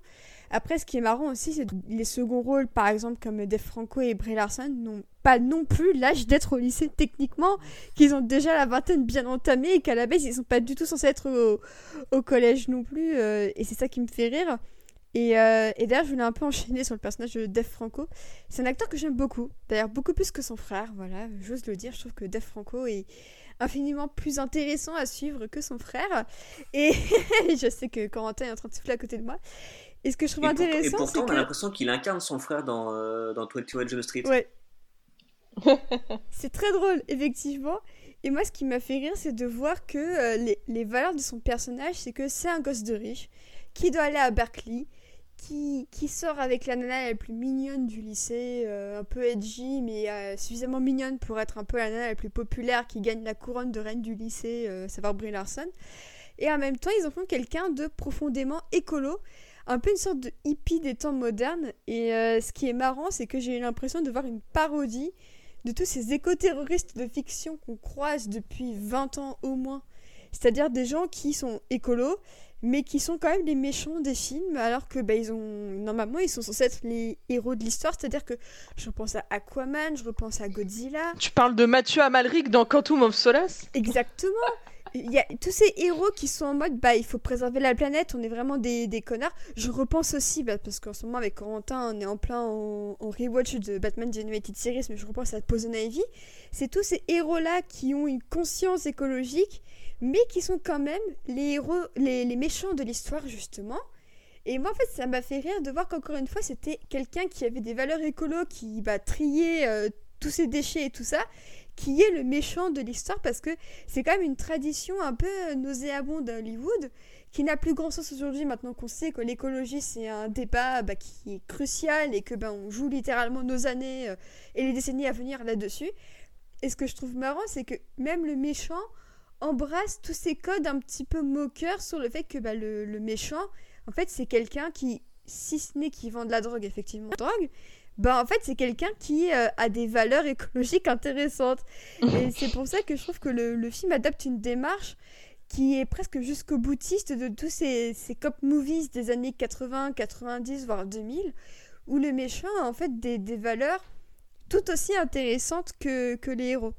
Après, moi, je le, le percevrais pas comme ça pour le point de vue écolo, vu que on te fait bien comprendre justement que, regarde, les temps ont changé, maintenant les cool kids sont les écolos, au-delà du fait que euh, des Franco soient aussi, euh, voilà, euh, enfin, trafiqueurs de, qui, qui, dit de la drogue à côté.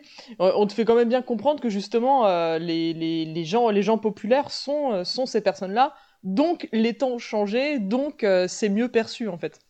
Oui, c'est un petit peu comme le personnage de, son meilleur pote, euh, qui est l'étudiant euh, noir et gay, justement, que, que Tatum tabasse au début du film, où il y a ce côté, en fait... Mais c'est une inversion, en fait, des stéréotypes des années 90, c'est-à-dire c'est une, inversion des stéréotypes des films avec lesquels on grandit lors des Miller, je pense, comme juste... En fait, je reviens encore une fois à Bête de Community, mais pour moi, il y a un vrai parallèle à tirer entre Lord et Miller et, euh, et Dan Harmon, justement, parce que à, mon sens, c'est les mecs qui ont théorisé le côté de méta avant que ce soit cool. Par contre, dans le film, je trouve vraiment, et c'est probablement parce que l'acteur m'est relativement antipathique, je trouve vraiment que le personnage de Dave Franco n'a aucune substance. Euh, il est juste là pour faire du James Franco, ce qui est quand même super marrant de la part d'un Franco. Parce que dans le film, il joue quasiment pas en fait. Il se contente de, de sourire d'un air un peu gêné et de dire Hey guys, WhatsApp. Et en vrai, en vrai, il a rien. C'est pas le grand méchant. Incroyable imitation. Moi, j'ai cru, j'ai cru qu'il était chez vous, que c'était lui qui était avec le porte-boîte. Euh. Oui, je suis. Voilà.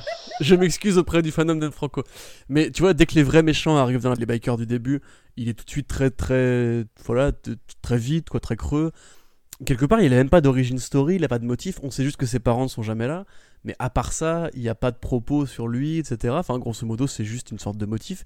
Et c'est le motif, en fait, du personnage populaire, du Harry Osborn local, on va, on va dire. C'est-à-dire que c'est un mec qui est creux, qui a rien à part la thune, et qui peut pas comprendre le héros qui, lui, justement, a vraiment galéré, en fait. Après, oui, je pense qu'effectivement, euh, le, le, le, sous-Franco, je vois pas, enfin, le sous-James Franco, je, je, vois parfaitement euh, où tu veux en venir. Après le, enfin, le reste du cast est tellement, euh, est tellement au top que, que lui, comme il est un peu osef, ça me dérange pas tant que ça, tu vois.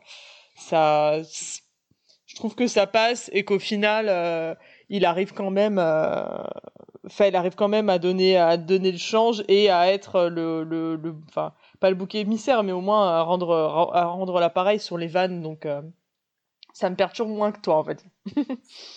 Mais il y a aussi un point, donc là je vais faire un peu ma, féministe, euh, un peu de pacotille, mais c'est vrai que euh, entre les deux films, il y a quelque chose d'assez intéressant, c'est que le premier joue vraiment sur les blagues de beat. Vraiment. On va dire les choses comme elles sont, c'est euh, beat, beat, beat, beat, beat, absolument dans tous les sens possibles du terme. Et ce que je trouve assez intéressant, c'est que c'est des héros qui se pensent extrêmement virils, extrêmement masculin, euh, débordant de testostérone. Euh, et, ce que je trouve hyper intéressant à la fin, c'est que le personnage de Rob Riggle, qui est un peu dans cette ligne-là aussi, et bah à la fin, tout simplement, il est émasculé. Mais dans le sens le plus littéral du terme, c'est-à-dire qu'il n'a plus de bite.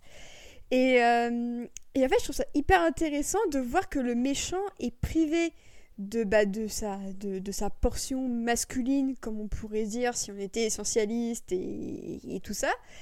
Et que dans le deuxième film, moi, un, truc que m'avait redit Corentin avant qu'on revoie les films, c'était oui, mais euh, Rob Riggle euh, se pose comme une femme parce qu'il a un vagin. Et pas du tout, c'est juste que Rob Riggle pense toujours qu'il est un homme, sauf qu'il a juste un vagin. Et ce que je trouve hyper intéressant à, travers cette vision, que la, la seule, l'unique, comme on peut dire, c'est un terme un peu, pour moi, un peu fourre-tout, dans lequel on fourre à peu près tout, c'est de voir comment aussi pour. Euh, pour les, héros dans le premier film, en fait, être flic s'accompagne du, fait d'être euh, masculin, d'être viril, d'incarner une sorte de, de mal alpha qui séduit des femmes, qui est populaire, qui sait se battre et tout ça. Et ce que je trouve hyper intéressant, c'est que euh, la, fin du premier film, c'est littéralement une déclaration d'amour un peu similaire à celle de Supergrad, dans laquelle les deux héros disent qu'ils s'aiment, que euh, c'est des meilleurs potes, les meilleurs bros, les meilleurs frères et tout ça. Et le fait que justement, il, laisse tomber cette, euh, cette mascarade, entre guillemets, de virilisme, on ne s'avoue pas ses émotions. Et c'est lorsqu'ils sont plus vulnérables, entre guillemets, et ça, ça vaut aussi pour le climax du 2 d'ailleurs, parce qu'autant mélanger les deux films euh, au point où on en est, c'est que c'est uniquement lorsque ils, ils, mélangent et qu'ils confrontent leurs émotions qui sont le plus efficaces. Et je trouve ça hyper intéressant dans une culture qu'on connaît, qui est celle de la police, où on sait à quel point euh, bah, le sexisme, la misogynie, l'homophobie et tout ça règne un petit peu, c'est de voir que les héros de Jump Street sont rarement autant liés et soudés entre eux que lorsqu'ils osent euh, faire descendre et faire tomber toutes ces barrières un peu viriles en mode on s'avoue pas nos sentiments et tout ça, mais justement lorsqu'ils osent s'avouer leurs sentiments et donc être un peu plus vulnérable. Et je trouve que c'est un propos hyper intéressant sur les deux films parce qu'il montre que bah, être un homme, c'est pas juste tenir un gun ou avoir une grenade dans son slip, c'est être capable aussi de s'ouvrir à ce que tu apprécies. Et ça, en fait, c'est quelque chose que bah, beaucoup d'hommes ne savent pas faire, c'est-à-dire exprimer leurs sentiments.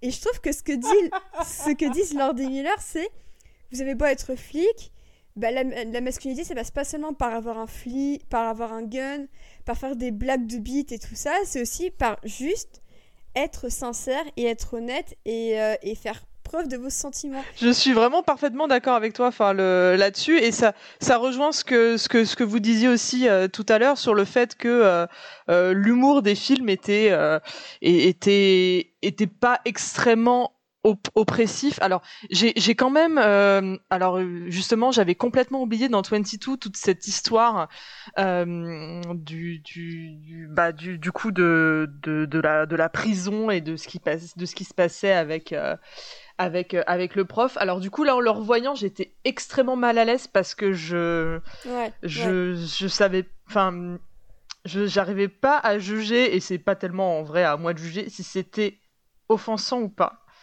Euh, donc du coup, je suis restée sur un, euh, je ne sais pas quoi penser, je, me sens mal. Est-ce que c'est, enfin, est-ce que c'est vraiment insultant pour, enfin, bref, vous avez compris ce que je voulais dire. Mais euh, mais sinon, effectivement, tout ce côté, tout ce côté bromance et tout, c'est effectivement un, excellent pied, pied de nez à voilà, quand tu quand tu vois le nombre le nombre de mecs qui, euh, qui, qui, vivent, euh, qui vivent des bromances incroyables avec, leur, euh, avec leurs meilleurs potes et qui sont incroyablement homophobes de l'autre côté, ça, me fait, ça me fait toujours bien rire. Donc de, de voir voilà, comment, comment magnifier un peu tout ça et de, de, justement, voilà, je vais pas redire en moins bien ce que tu as déjà très bien dit, mais, mais de, de, voir tout ce qui a été fait autour de ça, sur le fait de, voilà, avouer, avouer ses, enfin, c'est déjà verbaliser ce, euh, ses sentiments et en parler, c'est déjà beaucoup par rapport à, beaucoup, quoi. et c'est, ça, fait plaisir. De toute façon, c'est vrai que l'une des, l'une des nombreuses raisons pour lesquelles les films sont aussi bien, c'est que non seulement ils sont drôles et ils sont bien faits, mais c'est qu'aussi les deux personnages principaux sont vraiment attachants. C'est que vraiment tu t'attaches à eux, t'es pas juste là pour rigoler ou euh, avoir peur pour ce qu'ils font, c'est que ouais, tu t'attaches à eux en tant que, en tant que duo. Et en revoyant les, les films, et surtout le 2, je me suis même, je me suis même posé la question, c'est peut-être euh, de la surinterprétation de ma part, mais est-ce que euh, Schmidt et Jenko, c'est pas un peu Lord et Miller aussi quelque part? Surtout dans le 2 où il y a cette question de euh, ah voilà, c'est ça, c'est qu'en fait, est-ce qu'il n'y a pas cette. Tu sais, dans le 2, il y a ce côté. Euh... Est-ce qu'on va toujours continuer à bosser ensemble? Est-ce que euh, la peur que l'un euh, que l'un trouve euh, trouve l'herbe l'herbe plus verte chez le voisin et part et parte faire autre chose pour finalement se retrouver et se rendre compte qu'effectivement ils ils ont du mal ils auront du mal à bosser l'un sans l'autre? Je me dis il y a peut-être ça aussi, c'est peut-être dans le 2 puisque tu Sam tu parlais très bien justement de d'avouer d'avouer ses craintes, d'avouer ses d'avouer ses failles est-ce que c'est pas aussi une façon pour eux de, de mettre sur pellicule euh, l'une de leurs peurs, c'est-à-dire de plus arriver à bosser ensemble, alors que c'est ce qui a fait leur force depuis le début Ouais, mais, mais c'est génial ce que vous dites tous les deux. Merci, euh... je, je, je, le savais, mais ça fait un peu prétentieux. Pour ça, si tu veux, que ces films-là euh, ont une part très importante pour moi, si tu veux, en tant que justement que bromance vraie, tu vois, c'est-à-dire que il y a plein de bromédies, il y a plein, il y a plein, si tu veux, de films qui, qui parlent de grands potes, voilà, il y a, il y a euh, l'arme fatale, tu vois, au hasard, qui est vraiment un très bon, une très bonne saga de ce côté-là. Super grave, mais super grave qui est d'ailleurs pareil, part de ce côté-là, puisque c'est vraiment l'amitié de Seth Rogen et Evan Goldberg, Seth et Evan dans le film, joués par Sarah et par, euh, par John Hale, euh, qui ont écrit tous les deux le film, voilà, donc c'est vraiment très, très réaliste. Là, justement, comme Maximilien, je me suis demandé si ça partait pas d'un truc vraiment très réel, parce que moi, au, contraire, j'adore en fait ce genre de film où justement les hommes euh, font tomber à nu leurs sentiments et justement deviennent parce que quelque part une allégorie du couple gay, parce qu'il y a vraiment des, des, référents qui sont très évidents, enfin les doigts dans la bouche, euh, ou en mode genre vas-y, cherche mon point G et compagnie. Dans le 2, c'est vraiment genre je pense qu'il faut qu'on enquête sur d'autres personnes, comme I think we should see other people, etc. Tu vois. Et ce qui crée la comédie, justement, c'est la rareté en fait de genre de relation très euh, à cœur ouvert, très très douce, très, très intime entre deux hommes. Euh, mais pour moi, vraiment, c'est des trucs qui sont très importants parce qu'ils définissent des rapports humains que j'ai pu avoir en tant que mec, euh, avec d'autres potes et compagnie. C'est vraiment la comédie de bro poussée à l'extrême au point que justement ça devient un truc super émotionnel, super émotif, super touchant. Et je me demande, quelque part, est-ce que c'est John Hale et Michael Bacall Est-ce que c'est euh, Lord et Miller Est-ce que c'est Tatum et Hill, justement? Parce qu'on sait qu'ils sont devenus très potes ensuite. Et tout à l'heure, on parlait de Dave Franco, j'ai été un peu dur avec lui. mais par, exemple, je suis désolé. mais par exemple, c'est vrai que Dave Franco, il a aussi fait un autre film euh, dans ce style-là, qui est Nos pires voisins, euh, Neighbors en anglais, avec Seth Rogen, mais surtout avec euh, Zac Efron. Il, joue en fait, lui, le pote intelligent de Zac Efron, qui est justement la caricature à la Tatum. C'est probablement ce qu'aurait pu devenir Jenko dans un monde parallèle où il aurait été à la fac, où serait devenu justement ce ce, leader de fraternité euh, très viril, très euh, voilà. Et il y a la même scène justement dans Nos pires voisins, et où justement Zac Efron est, limite un peu choqué en mode genre oui moi aussi I love you man tu vois et Franco lui répond non t'échappes pas de cette situation regarde-moi I love you man tu vois et en fait je trouve que Efron euh, quelque part à travers John Hill, à travers Seth Rogen, à travers cette espèce de comédie à la Apato, etc., ont vraiment réussi à déconstruire ce côté masculin toxique. Eux, ils, préfèrent toujours un truc qui sera, sera plus bébête, sera plus idiot, que offensant. Alors moi je vais mettre une autre pièce dans, dans la machine, c'est aborder la manière dont euh, Lord et Miller ont infusé leur, euh, leur expérience en côté animation pour euh, justement bah, le, live action. Et je repense notamment aux deux séquences dans les, dans les deux films où ils sont euh, complètement sous drogue à un mélange entre guillemets parfait d'animation et, et, de live action. Et c'est deux séquences que j'aime beaucoup parce qu'en plus, bah, je trouve qu'elles font beaucoup appel à la nourriture et du coup, bah, moi, ça me rappelle beaucoup Tempête de boulettes géantes. Et je trouve que c'est peut-être les séquences qui, euh, qui ont le mieux synthétisé leur esprit à la fois animation et live action. Et c'est deux séquences que j'aime beaucoup. Et la première, bah, d'ailleurs, du, film numéro 1, c'est vraiment la séquence qui a fini me faire tomber de mon fauteuil au cinéma à l'Aqua Boulevard. Et, et, pour moi, c'est peut-être les séquences où on voit le mieux que lorsque les possibilités de live action sont infinies, Lord des Muller sont aussi extrêmement capables de très belles choses.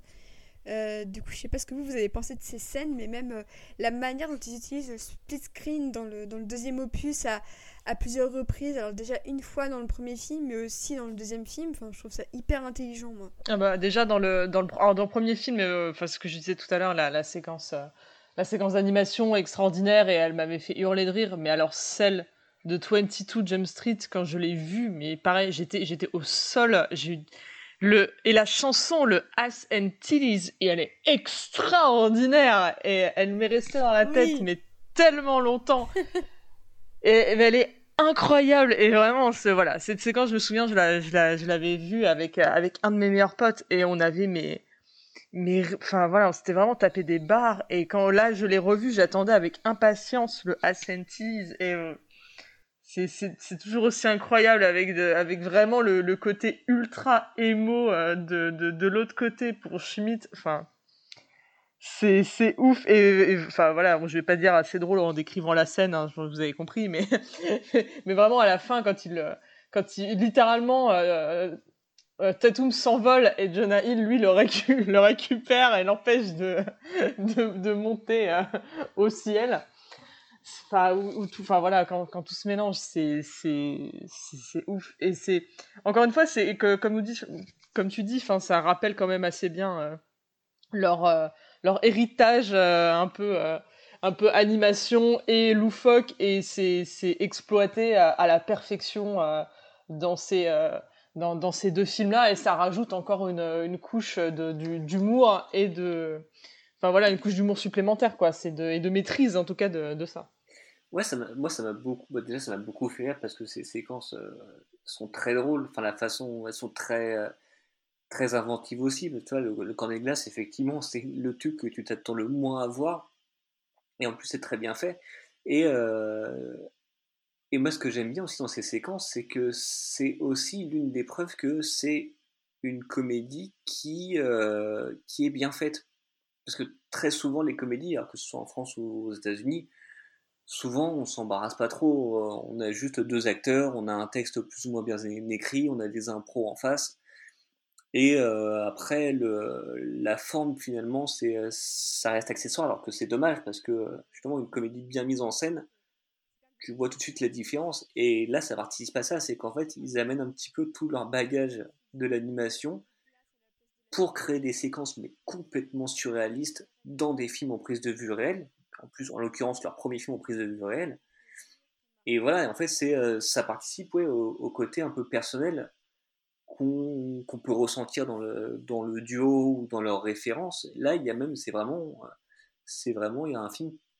Enfin, tu sens quoi C'est pas juste des Yes Men à qui on a des Yes d'ailleurs, qui sont deux, des Yes à qui on a, on a fourgué un projet. Euh, un peu patate chaude et qui ont exécuté sans, euh, sans, sans essayer de contester. Encore une fois, on l'a, on l'a vu, euh, on l'a vu Star Wars, hein, que c'est, apparemment, c'est difficile de, de leur faire entendre raison et d'essayer de leur imposer des trucs qui ne leur correspondent pas. Là, justement, c'est ça, c'est qu'en fait, ils ont vraiment fait les deux films avec leur trip et, et leur, leur vraie patte, c'est-à-dire mettre un petit peu d'animation dans un film en prise de vue réelle. Et du coup, du coup, c'est ça, ce sont, on, dit que c'est des films, euh, c'est des films vraiment drôles, mais c'est des films qui sont bien mis en scène aussi. Et ça devrait pas être le cas, mais pour une comédie, c'est assez rare pour qu'on le souligne. ce qui est rigolo, c'est euh, Enfin, je, pense que les, gens auront compris à l'écoute de ce podcast qu'il y a eu des frictions entre euh, Phil Lord, Chris Miller et Kathleen Kennedy. Mais il y, a une autre forte tête, notamment dans les, quelques grandes femmes productrices d'Hollywood, qui est Amy Pascal quand même, euh, qui est considérée comme l'une des pires ou des meilleures productrices de chez Sony, qui est la nana qui ne voulait pas de Miles Morales euh, pour le reboot de Spider-Man, etc., qui aurait, avec Aviara, fait peur à Sam Raimi, qui n'aurait pas fini sa tétralogie.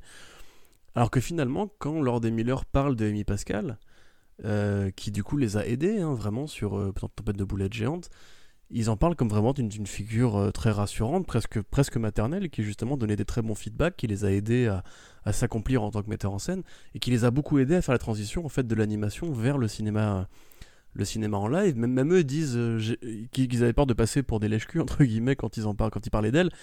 Mais entre guillemets elle, a vraiment mis le pied à l'étrier de ce côté euh, comment mettre à profit toutes leurs compétences bon après plus tard il y a eu euh, Lynn aussi sur le Lego Movie qui les, les a beaucoup aidés mais faut quand même bien se dire qu'à l'époque du premier Jump Street, c'est encore des mecs qui n'ont jamais euh, filmé une scène comme ça, euh, avec des vrais acteurs, un vrai plateau, etc. Et en définitive, je trouve que le résultat. Alors, moi, ça me fait un peu rire parce que quand on voit les, scènes de, les scènes psychédéliques, particulièrement du premier, on, sent quand même que les mecs n'ont jamais pris de drogue de leur vie. Parce que c'est vraiment des scènes de drogue que tu pourrais voir dans un cartoon un peu, euh, un peu absurde. Euh, je pense pas qu'il y ait une drogue sur Terre qui te fasse voir des gens avec des, des, têtes de, de cônes glacés. Et là, on va te répondre que c'est toi qui n'es pas spécialiste en drogue. Fais attention. Ça sera coupé au montage, bien sûr. Mais, non, mais ce que je veux dire, c'est grosso modo, elle marche au niveau comique. Et ça, en fait, ça qui est très fort, c'est que euh, depuis le début, je veux dire, même dans Lego Movie, dans Lego Movie, rien n'est acheté. Tout est utilisé, que ce soit pour le rythme ou pour le storytelling. Même quand c'est juste bêtement méta, entre guillemets, ça sert un propos sur comment eux conçoivent, et pensent leur film. Et très clairement, dans ces scènes-là, justement, qui sont vraiment débiles, c'est vraiment dans les deux films le highlight, en fait, de leur relation. C'est-à-dire que c'est justement quand ils gorge pour. Euh, voilà, c'est la première fois que l'allégorie du couple gay est mise en avant. Après, quand ils sont complètement drogués, c'est là justement qu'ils assument enfin leur identité de Doug et de Brad, et qu'après, plus tard, ça va leur coller à la peau. Et dans le 2, justement, euh, tout à l'heure, Maximilien en parlait, il y a vraiment ce côté euh, John Hill qui s'accroche à la jambe de Janning et qui, du coup, le tire vers le bas, littéralement. Ce qui, du coup, est utilisé au début du film, au milieu du film et à la fin, quand en fait, c'est Channing qui tire vers le bas Jonah euh, en, à, bord de l'hélicoptère. C'est vraiment, vous avez fait plus j'y repense, plus c'est vraiment super bien écrit. Il y, a vraiment. C'est une leçon d'écriture, c'est une leçon de mise en scène. Il y a vraiment rien à, foutre en l'air dans ces films-là, quoi. Euh, bah, du coup, je voulais savoir si vous aviez encore quelque chose à dire sur ces deux films-là. on va bientôt dépasser euh, allègrement le, chrono. La dernière chose que j'aurais à dire, c'est que j'aime beaucoup être Russell dans le, dans le deuxième film. À savoir que c'est le film de, c'est le fils de Kurt Russell qui va d'ailleurs bientôt jouer dans euh, Falcon et Winter Soldier, qui commence à se bâtir une petite carrière. Et c'est vrai que c'est, à mon sens, très très drôle de le revoir dans ce rôle-là de, de, mec un peu con euh, qui joue au football américain à l'université euh, quand on sait son background et, et de, d'où il vient. Pour moi, ça participe un petit peu à la, aussi un peu à la, la notion un peu méta des deux films-là. Mais je voulais savoir si vous, vous aviez un dernier mot un petit peu à part ça, euh, peut-être de casting ou de mise en scène, si vous aviez vraiment une dernière idée à nous partager avant qu'on passe à la suite. Mais euh, juste, je voulais rajouter que Wyatt Russell est aussi dans 40 ans mode d'emploi, tu sais, euh, la scène justement avec la, femme de justement de, de Judd Apatow qui veut draguer un jeune mec. Voilà, et qu'il avait refusé de jouer dans The Hunger Games 2, je crois ce film-là. D'ailleurs, c'est vrai qu'on n'a pas trop parlé du casting du 2 avec justement l'actrice qui joue la fille de Ice Cube et, et cette super méchante qui euh, voilà cette super méchante qui joue justement la femme de Seth Rogen dans euh, The Night Before aussi. Donc c'est vraiment tout ce côté de petite famille. Euh, non, du coup, pour faire vite, vraiment, moi je considère quand même qu'on a eu de la chance en tant que trentenaire, justement, qui arrive là au terme de mes 30 ans, au début des années 2020. parce que mine de rien, quand on était en fin d'adolescence, on a eu quand même d'affilée super grave euh, Scott Pilgrim, 21 Jump Street, qui étaient quand même tous des, films qui soit étaient des teen movies, soit tirés sur le, le genre de la comédie pour ados. Et qu'en fait, ces films-là, alors ils ont en commun John Hale, ils ont en commun euh, Michael Bacall, ils ont en commun en fait une, énergie, une école, des grands réalisateurs qui, à l'époque, pouvaient se lancer. J'ai vraiment. Tout à l'heure, on a eu, enfin, sur Twitter, pour, euh, pour ceux qui nous suivent, avec notre ami Douglas de Poil au Ciné, un débat justement sur le fait que les comédies aujourd'hui étaient peut-être moins pertinentes que les comédies d'hier. Alors, est-ce que c'est parce qu'on a vieilli? Est-ce que justement ce côté teen movie nous parle moins aujourd'hui? Peut-être. Mais je trouve quand même qu'on a eu franchement un bol monstrueux d'avoir coup sur coup Lord Miller, Seth Rogen, Jonah Hill, Edgar Wright qui se lançaient quasiment en même temps euh, entre 2005 et 2015 qu'on fait vraiment des films extraordinaires. Parce que en fait c'est des mecs de notre génération plus ou moins et euh, qui du coup ont grandi euh, en se posant les mêmes questions que nous. Sauf que sauf que eux justement ils les mettent en application dans des films ou dans des séries avec en plus le talent, le talent qu'ils ont. Donc c'est pour ça aussi, je pense que ça, ça nous parle, c'est parce que ça, ça correspond à des questionnements qu'on a. Euh, oui, bah, vous, déjà à la base, je voulais faire une réflexion pas très pertinente en disant que Wyatt Russell, j'ai vraiment l'impression que c'était genre Owen Wilson. Et jeune et vraiment ça me ça me perturbe. Et je me suis rappelé que par conséquent c'était déjà le demi-frère de Kate Hudson et qu'effectivement ça se voit quand même énormément. Euh, c'est assez c'est assez ouf. Euh, sinon non mis à part mis, à part mis à part ça je reste quand même extrêmement frustré euh, compte tenu euh, du, succès euh, autant critique que box-office des deux films que, et bah, que, que, la suite, enfin qu'on n'ait toujours pas eu de suite. tu, tu, tu, voudras peut-être en parler plus tard, mais on a eu toutes ces histoires autour du, du, fameux crossover qui, je pense, aurait été extrêmement flingué avec Men in Black. Mais euh, donc au final on l'a pas, euh, youpi.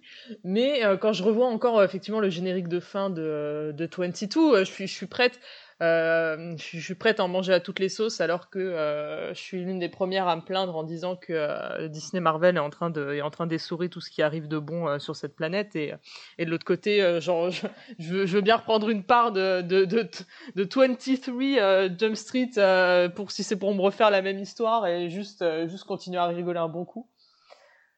Donc voilà, c'était juste ça. Bah, moi, je suis plus partagé en fait, sur le, le côté des suites. J'adorerais voir j'adorerais voir une suite. Et en même temps, j'aurais, j'aurais peur que euh, ce soit l'épisode de trop. Le truc qui flingue. Euh, qui, évidemment, ce serait un film ultra méta sur les, les, épisodes 3 des trilogies, ça y aurait beaucoup à faire. Mais, euh, mais en plus, vu ce qu'ils ont fait dans le, dans le générique de fin de 22 Jump Street, qui est une idée absolument extraordinaire, et je pense que c'est une des séquences que je revois peut-être deux, deux, trois fois par an, même sans, sans revoir le film je sais pas si du coup ils pourraient réenchaîner vraiment euh, avec un film derrière. Je me demande s'ils n'ont pas fait ça aussi pour qu'on les laisse tranquilles et que et, euh, casser toutes les, possibles demandes des, des, producteurs.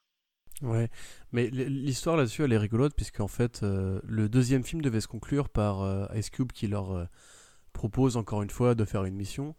Et dans le scénario original, en fait, les deux personnages disaient non, non, non, stop, c'est bon, là, on a assez donné, fous-nous la paix. Et tu vois, ça aurait dû se finir sur un gag en mode genre, no, tu vois.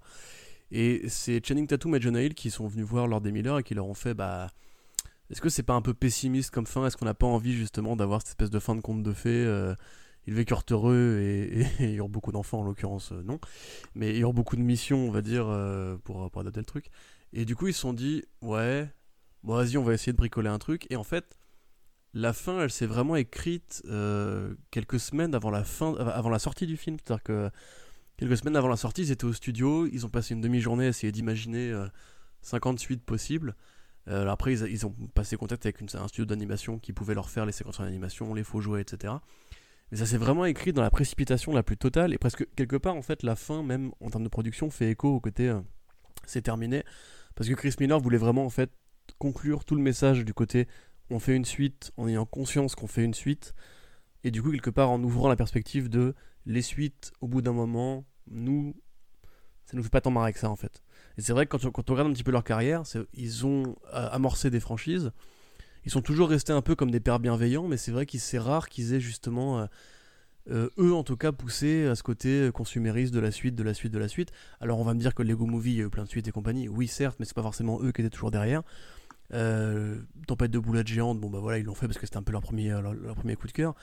Mais c'est vrai que pour des mecs qui sont autant courtisés par les franchises, ils ont quand même un, discours qui est super critique justement de cette mécanique de suite. Et quelle meilleure fin imaginer en vrai que ce générique? Je veux dire, il est culte pour ça, justement, pour ce côté. Euh, c'est un doigt d'honneur à Hollywood tout en étant une suite d'un film d'Hollywood qui est un remake d'une série télé qui est bien marché avec des stars d'Hollywood. Donc c'est vraiment ultra bien foutu et à mon avis il y a vraiment que Dan Harmon avec la, toute fin de Community avec le jeu de plateau ou l'épisode de Rick and Morty sur le train qui arrive à ce niveau de conscience méta de, de, discours, de discours anticapitaliste sur les suites à Hollywood quoi. Mhm. ouais, je suis assez, euh, assez d'accord et c'est vrai qu'en plus bon il y a il y a les clins d'œil, on repense à Anna Faris qui jouait d'ailleurs le, le, lead féminin de Tempête de boulettes géantes, on pense à Seth Rogen, donc encore une fois, un peu cet esprit euh, de, de. Ouais, aussi. Oui, exactement, chef de cuisine. c'est très très drôle. Moi je me marre. Enfin, franchement, ça m'a, ça m'a trop Oui, j'avais, j'avais oublié que c'était lui, chef de cuisine, et quand je l'ai, je l'ai revu, il m'a achevé quoi. Ah, pareil, pareil. Mais c'est vrai que, euh, bon, c'est, c'est vrai qu'en plus, les, les leaks de Sony qui ont eu lieu au moment où la Corée du Nord a décidé de, de, se venger un petit peu de la sortie de The Interview en, en 2014. C'est vrai que ça a révélé, avec cette Rogen d'ailleurs, et James Franco aussi, a révélé énormément de choses. on pense notamment à, à tout ce qui est tout ce qui concerne Spider-Man en fin de compte, euh, notamment rien que sur ce personnage-là, et c'est vrai que c'est pas nous d'en parler quand on pense à Lord des Miller, mais, euh, mais c'est vrai que euh, c'est vrai que, que ces, ces, deux films-là, Jump Street, ça reste quand même un petit peu aussi des anomalies. moi j'ai l'impression que c'est un peu des anomalies de, de, de, de, méta à Hollywood dans les années 2010 en tout cas, puisque à la fois pour moi 2010 aurait été autant les années du méta que les années un peu du, du n'importe quoi avec le méta. Et c'est vrai qu'il y avait une vidéo que j'avais partagée il y a déjà deux ans sur le compte du Lemon Adaptation Club qui s'intitulait euh, Lord des Miller, les maîtres du euh, métamodernisme. Et c'est vrai que j'ai l'impression que bah, deux ans plus tard, on y est encore et que euh, pour le moment, si ce n'est Dan Harmon, mais plus à la télévision que au cinéma, il n'y a pas vraiment d'équivalent. Donc euh, moi j'espère qu'il n'y aura pas d'équivalent à l'heure des Miller et que c'est tout autant d'artistes autour qui arriveront à trouver chacun leur patte, puisque euh, tous les artistes ne sont pas condamnés à être les nouveaux ceci, cela, de la même manière que tous les, les nouveaux réalisateurs qui font un peu de fantastique ne sont pas condamnés à être les nouveaux Spielberg ou... Euh, ou, ou, autre chose. Enfin, c'est vrai que moi, c'est un peu une formule qui m'énerve un petit peu. Donc, j'espère que Lord des Miller resteront juste les, les Lord des Miller je crois que Corentin est pas trop d'accord avec ma formule. Non, non, pas du tout. Je voulais juste qu'on parle de Men in Black, c'est tout. Ah, d'accord. bah, c'est vrai que ça aurait été marrant. Mais d'ailleurs, c'est marrant parce que en matière, bah, là, pour quitter un petit peu vraiment les deux films et un peu rapidement parler des, des suites ou quoi, à l'exception du crossover bah, donc, avorté avec euh, Men in Black intitulé Men in Black 20 euh, Fruits, pour un peu poursuivre la, la thématique des nombres euh, pour euh, tout ce qui est 21 Jump Street et tout ça, et ben il y aurait dû avoir un spin-off féminin de Jump Street, mais uniquement écrit par des hommes qui ont certes officié sur la série Broad City euh, avec notamment Ilana Glazer et Abby Jacobson. Donc certes c'est une série très féminine, mais c'est vrai que de base deux scénaristes masculins sur un truc comme un spin-off féminin de 21 Jump Street, c'est vrai que bah, de base, on aurait pu se poser la question de bah, pourquoi, pourquoi il n'y aurait pas des femmes qui pourraient aussi se pencher sur cette franchise? Et c'est vrai que depuis bah, 2016, on n'a aucune nouvelle de ce projet. Tout à l'heure, j'ai vérifié sur Vulture. Et c'est vrai que les dernières infos, c'est juste peut-être la présence éventuellement de femmes scénaristes à l'écriture, mais encore une fois, rien n'a bougé. Donc c'est vrai que a priori, ce projet-là est tout autant abandonné que les Black. Du coup, je sais pas vous, mais moi je pense que là, en l'état, au cinéma, 21 Jump Street, c'est à peu près à l'état d'abandon. Donc, euh, est-ce que vous pensez que c'est une bonne chose ou, pas? Bah, J'avais cru entendre aussi qu'il y avait une histoire quand j'ai voulu faire des recherches hier, justement, en me disant euh, qu'est-ce qui a avorté ou pas. Et j'ai vu un article qui date de l'année dernière ou d'il y a deux ans qui parlait même d'un 24 Jump Street. En, faisant la blague de euh, le 23 n'arrive pas comme le projet Men in Black a été annulé. Alors j'ai pas pas contre-croisé 42 sources, hein, donc vraiment à prendre avec des pincettes euh, grosses comme des homards. Mais, euh, mais j'avais, j'avais vu ça aussi, et du coup, euh, voilà, étant, étant effectivement, comme j'ai dit, désespéré les dédoirs d'une suite, pourquoi pas. Après, de toute façon, comme tout est tellement ralenti, ça se trouve, ça va. Enfin, on aura des nouvelles à, un moment et ça va réapparaître comme par magie. comme, comme tu l'avais dit, là, le film va bientôt avoir 10 ans. Ah. Et peut-être, peut-être qu'à ce, qu'à ce moment-là, ce sera le moment de dire bon bah en fait on fait, on fait une suite quoi.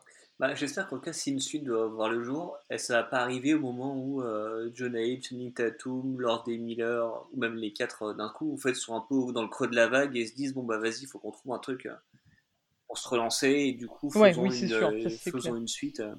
Après, les connaissances, ça peut être aussi une suite où ils assument qu'ils refont ce truc-là parce que parce qu'ils ont plus rien d'autre à faire à côté. Ou, ils peuvent aussi jouer là-dessus, hein, c'est pas c'est pas impossible, mais mais ouais, du coup, je sais, je, je sais pas. S'il y a une suite, évidemment, j'irai la voir, mais, euh, mais je me dis que si on devait rester avec ces deux films-là, et comme on disait tout à l'heure, euh, et cette conclusion parfaite qui est, euh, qui est le générique de 22, ce serait très bien. Ouais, très franchement, je pense que c'est mort. D'ailleurs, c'est une phrase que je prononce très souvent. très franchement, je pense que c'est mort parce que l'objet culte des 21 et 22 Jump Street, il, a été établi, il n'y a pas besoin d'y revenir. Et tout à l'heure, Maximilien, c'est vrai que tu as eu ces mots, euh, qui, m'ont ouvert une perspective que tu disais, justement une analyse méta sur les troisième épisodes de franchise. Mais ça, c'est une vérité aussi euh, qu'on n'arrive pas trop à s'admettre tous. La, plupart des troisième épisodes sont pourris, en fait. Même moi, qui suis un grand fan des Matrix, euh, je, suis prêt à admettre que le troisième est le plus faible. Je suis prêt à admettre que Retour à le futur 3 est le plus faible, que Terminator 3 est le plus faible, etc. Parce qu'il n'y a, rien après. Euh, le seul exemple, le contre-exemple. Ah, le mec triche un peu, hein. Oui, on est d'accord. Mais, mais tu vois, typiquement, en fait, il y a plein de sagas comme ça qui auraient peut-être dû savoir s'arrêter avant. Tatum, quand on lui pose la question, il dit Je pense que le générique est, assez explicatif euh, de, de l'avenir de la saga. Il n'y a pas besoin d'y revenir. On sait que pour eux, pour les personnages de, de, Ben et de Doug et de, euh, et de Janko, bah, du coup, j'arrive pas à dire. Ils ont trop de prénoms. Voilà, Brad et Doug, justement, ça, ça continue, ça continue, ça continue quelque part, leur, talent s'est un peu instillé ailleurs. Euh, Lord et Miller, ils continuent à produire euh, d'autres trucs. Est-ce que la suite de Jump Street, c'est pas justement Spider-Verse? Est-ce que c'est pas euh, ce qu'ils ont pu faire à côté? Est-ce que Jonah Hill, quelque part, il a pas dépassé un peu la comédie aujourd'hui? Je pense qu'il a peut-être plus trop envie. Moi, maintenant, en fait, je m'imagine que la suite de Jump Street, ce serait en fait un autre reboot qui arriverait d'ici 10 ou 20 ou 30 ans, où en fait, du coup, comme, pour, comme on a pris Johnny Depp, on reprendrait Jonah Hill ou Channing Tatum vieux, pour faire le passage de relais, comme on a pu prendre Han Solo, enfin Harrison Ford pour faire le passage de relais avec Star Wars 7, ou, Rocky, enfin euh, Sylvester Stallone, pardon, avec, euh, avec euh, Adonis Creed. J'ai envie de dire que ça y est, maintenant les films ils sont cultes. J'ai même pas envie en fait de prendre le risque de les abîmer en faisant un nouveau film. Je suis plus maintenant impatient pour Spider-Verse 2 que je suis pour, pour Jump Street 3 moi, à la limite, l'idée justement de tweaker un peu, de tordre le cou à, l'évidence en faisant un crossover avec Men Black, quitte justement à assumer que Men in Black soit plus une franchise euh, sérieuse ou juste de comédie science-fiction, mais devienne vraiment pareil, une sorte de comédie méta absurde, débile, ou limite teen movie euh, pour renouveler un peu la franchise, parce que c'est vrai que ce qui a été fait avec Men in Black depuis, avec, euh, avec Chris Hemsworth, tout, tout, tout, se rejoint, et Tessa Thompson m'intéresse, hein, honnêtement, je pense que c'est mort aussi, quelque part. ça aurait pu être intéressant, mais il faut respecter en fait la volonté de ces mecs qui quelque part ont dit tout le bien qu'ils pensaient des suites dans leur propre suite et qu'en fait à, mon avis c'est des créateurs en fait. Ils vont passer d'un projet à l'autre ils ont d'autres trucs à dire d'autres trucs à faire. Ils sont encore assez jeunes hein, lors des milliards ils ont que 45 ans ce qui est quand même plutôt jeune pour des mecs qui comptent comme ça à Hollywood. Euh, je suis vraiment impatient de voir ce qu'ils vont faire ensuite j'ai pas besoin, comme Tomorrowland 2, j'ai pas besoin, tu vois, c'est les trucs des, des, grands créateurs comme Brad oh, Bird, comme, comme Lord Miller, ou même, même, même comme Harmon, euh, quelque part. Non, non, mais, mais ça se rejoint parce que c'est parais c'est côté animation, cinéma, etc. c'est des mecs qui bossent avec des franchises. Euh, Arrête de te marrer. 2 à être groupé comme ça, j'étais clairement pas prête. non, mais ça, ça, a été, ça, a été une piste à une époque, rappelez-vous. Mais, mais tu vois, typiquement, là, c'est genre de, de truc que j'ai pas envie de voir devenir justement. Enfin, imaginons que, Jump Street 3 se fasse euh, comme OSS 117 3, justement, sans les réels originaux. Est-ce qu'on aurait envie d'avoir un, Jump Street 3 sans Lord Miller Est-ce qu'on a envie ah bah d'avoir OSS 3 sans Michel Hazanavicius Voilà, tu vois. Euh. Ah bah non, mais quand on dit on veut voir une suite, on n'a pas dit on veut voir de la merde, euh, mon cher. c'est sévère, mais, mais juste de la part, de, la, de la part de Vesper.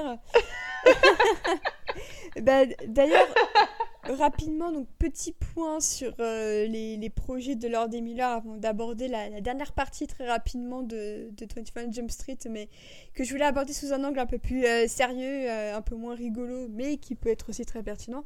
Donc rapidement, les projets de Lord Miller, donc en matière d'animation, ils ont produit Déconnecté pour Sony qui va malheureusement être euh, transporté du cinéma directement sur Netflix euh, ce printemps-ci.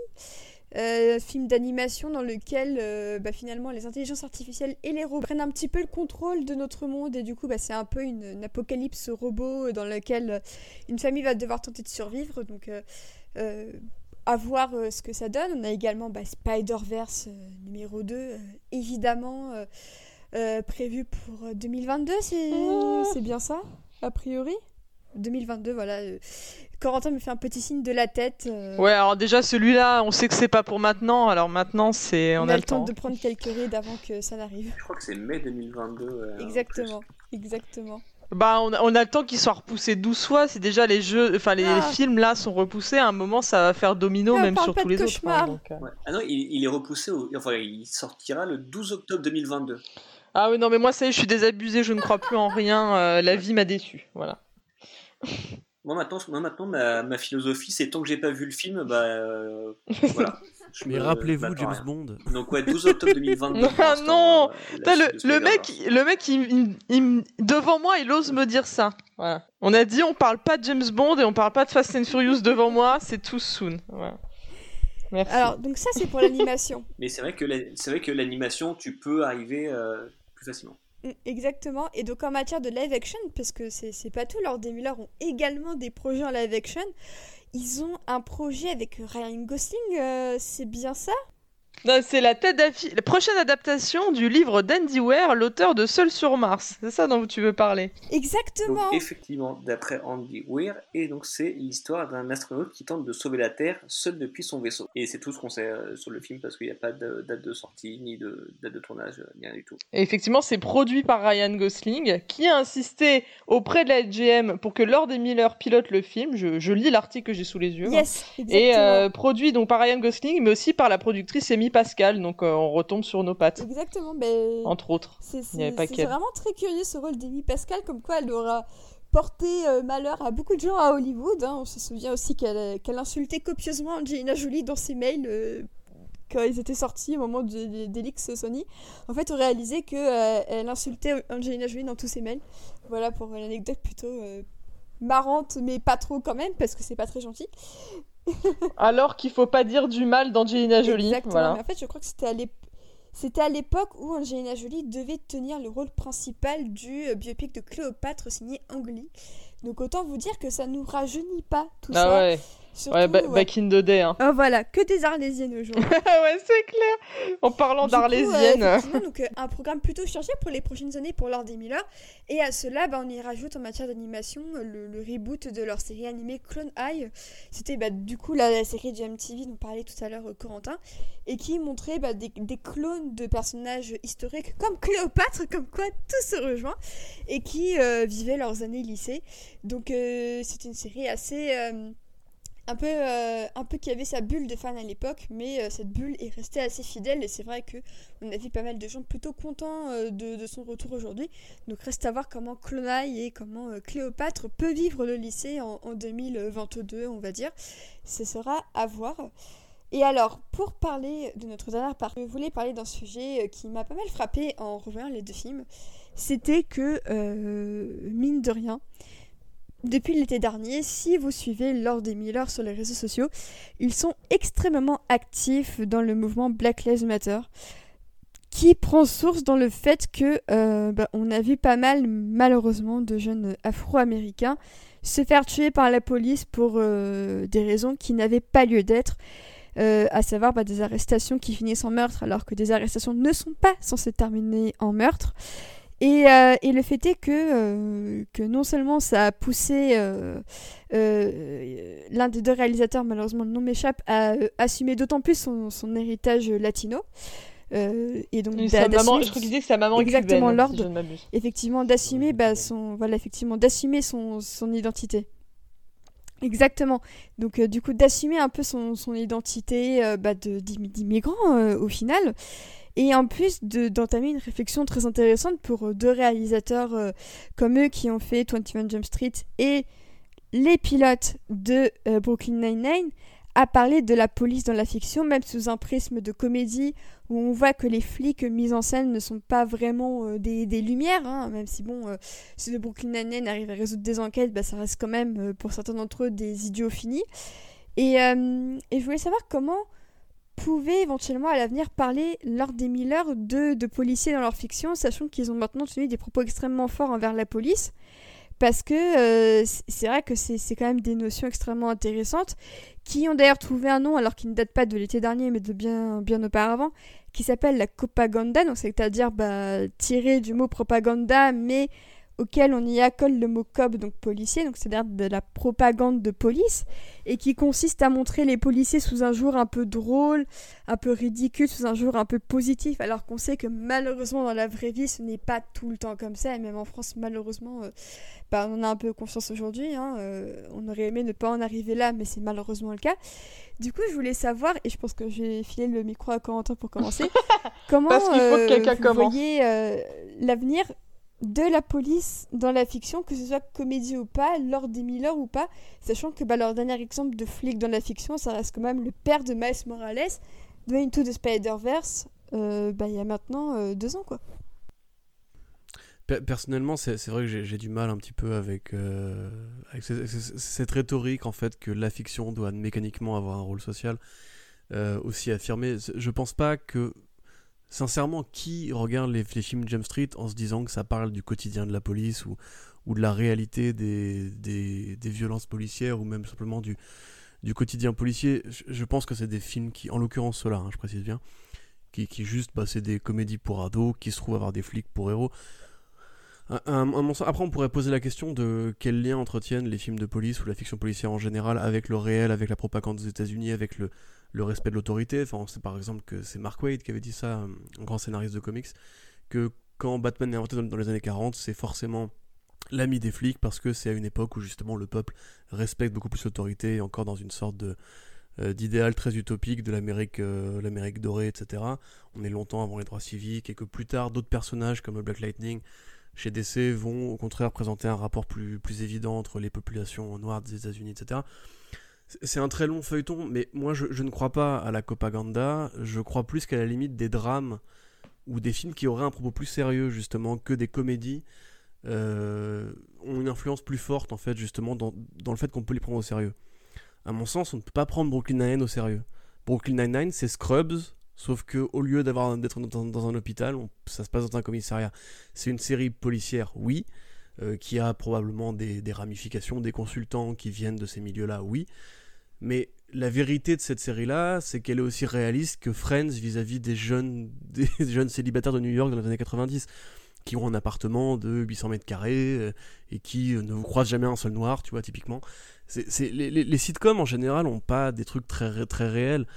Parks Creations, à la limite, avait peut-être un, propos plus affirmé sur euh, une sorte d'éducation démocratique, mais de la même manière que The Office, au bout d'un moment, abandonne la réalité du travail de bureau pour juste suivre des portraits, en fait les sitcoms finissent toujours par, devenir ça au bout d'un moment. C'est-à-dire qu'on part d'un contexte qui va être euh, plus ou moins ancré dans le réel et on pose des personnages qui sont plus gros que nature et à la fin on, les suit juste eux. Là on a vu la dernière saison de Brooklyn Nine-Nine, il y a même plus grand chose à voir avec la police, on s'amuse juste à suivre des personnages qui sont euh, juste bigger than life, qui sont juste complètement débiles, complètement irréalistes, complètement euh, déconnectés et à la limite je trouve que la série en l'occurrence Brooklyn se sert des quelques moments de réalisme qu'elle a pour évoquer comme pour l'arrestation de Terry Crews, du personnage de Terry euh, par un flic blanc, qui le prend justement pour un, perpetrator noir. Euh, des trucs qui sont réels, comme par exemple l'homosexualité de Holt, qui, et le fait qu'il soit noir, qui lui a bouché beaucoup de portes dans sa carrière.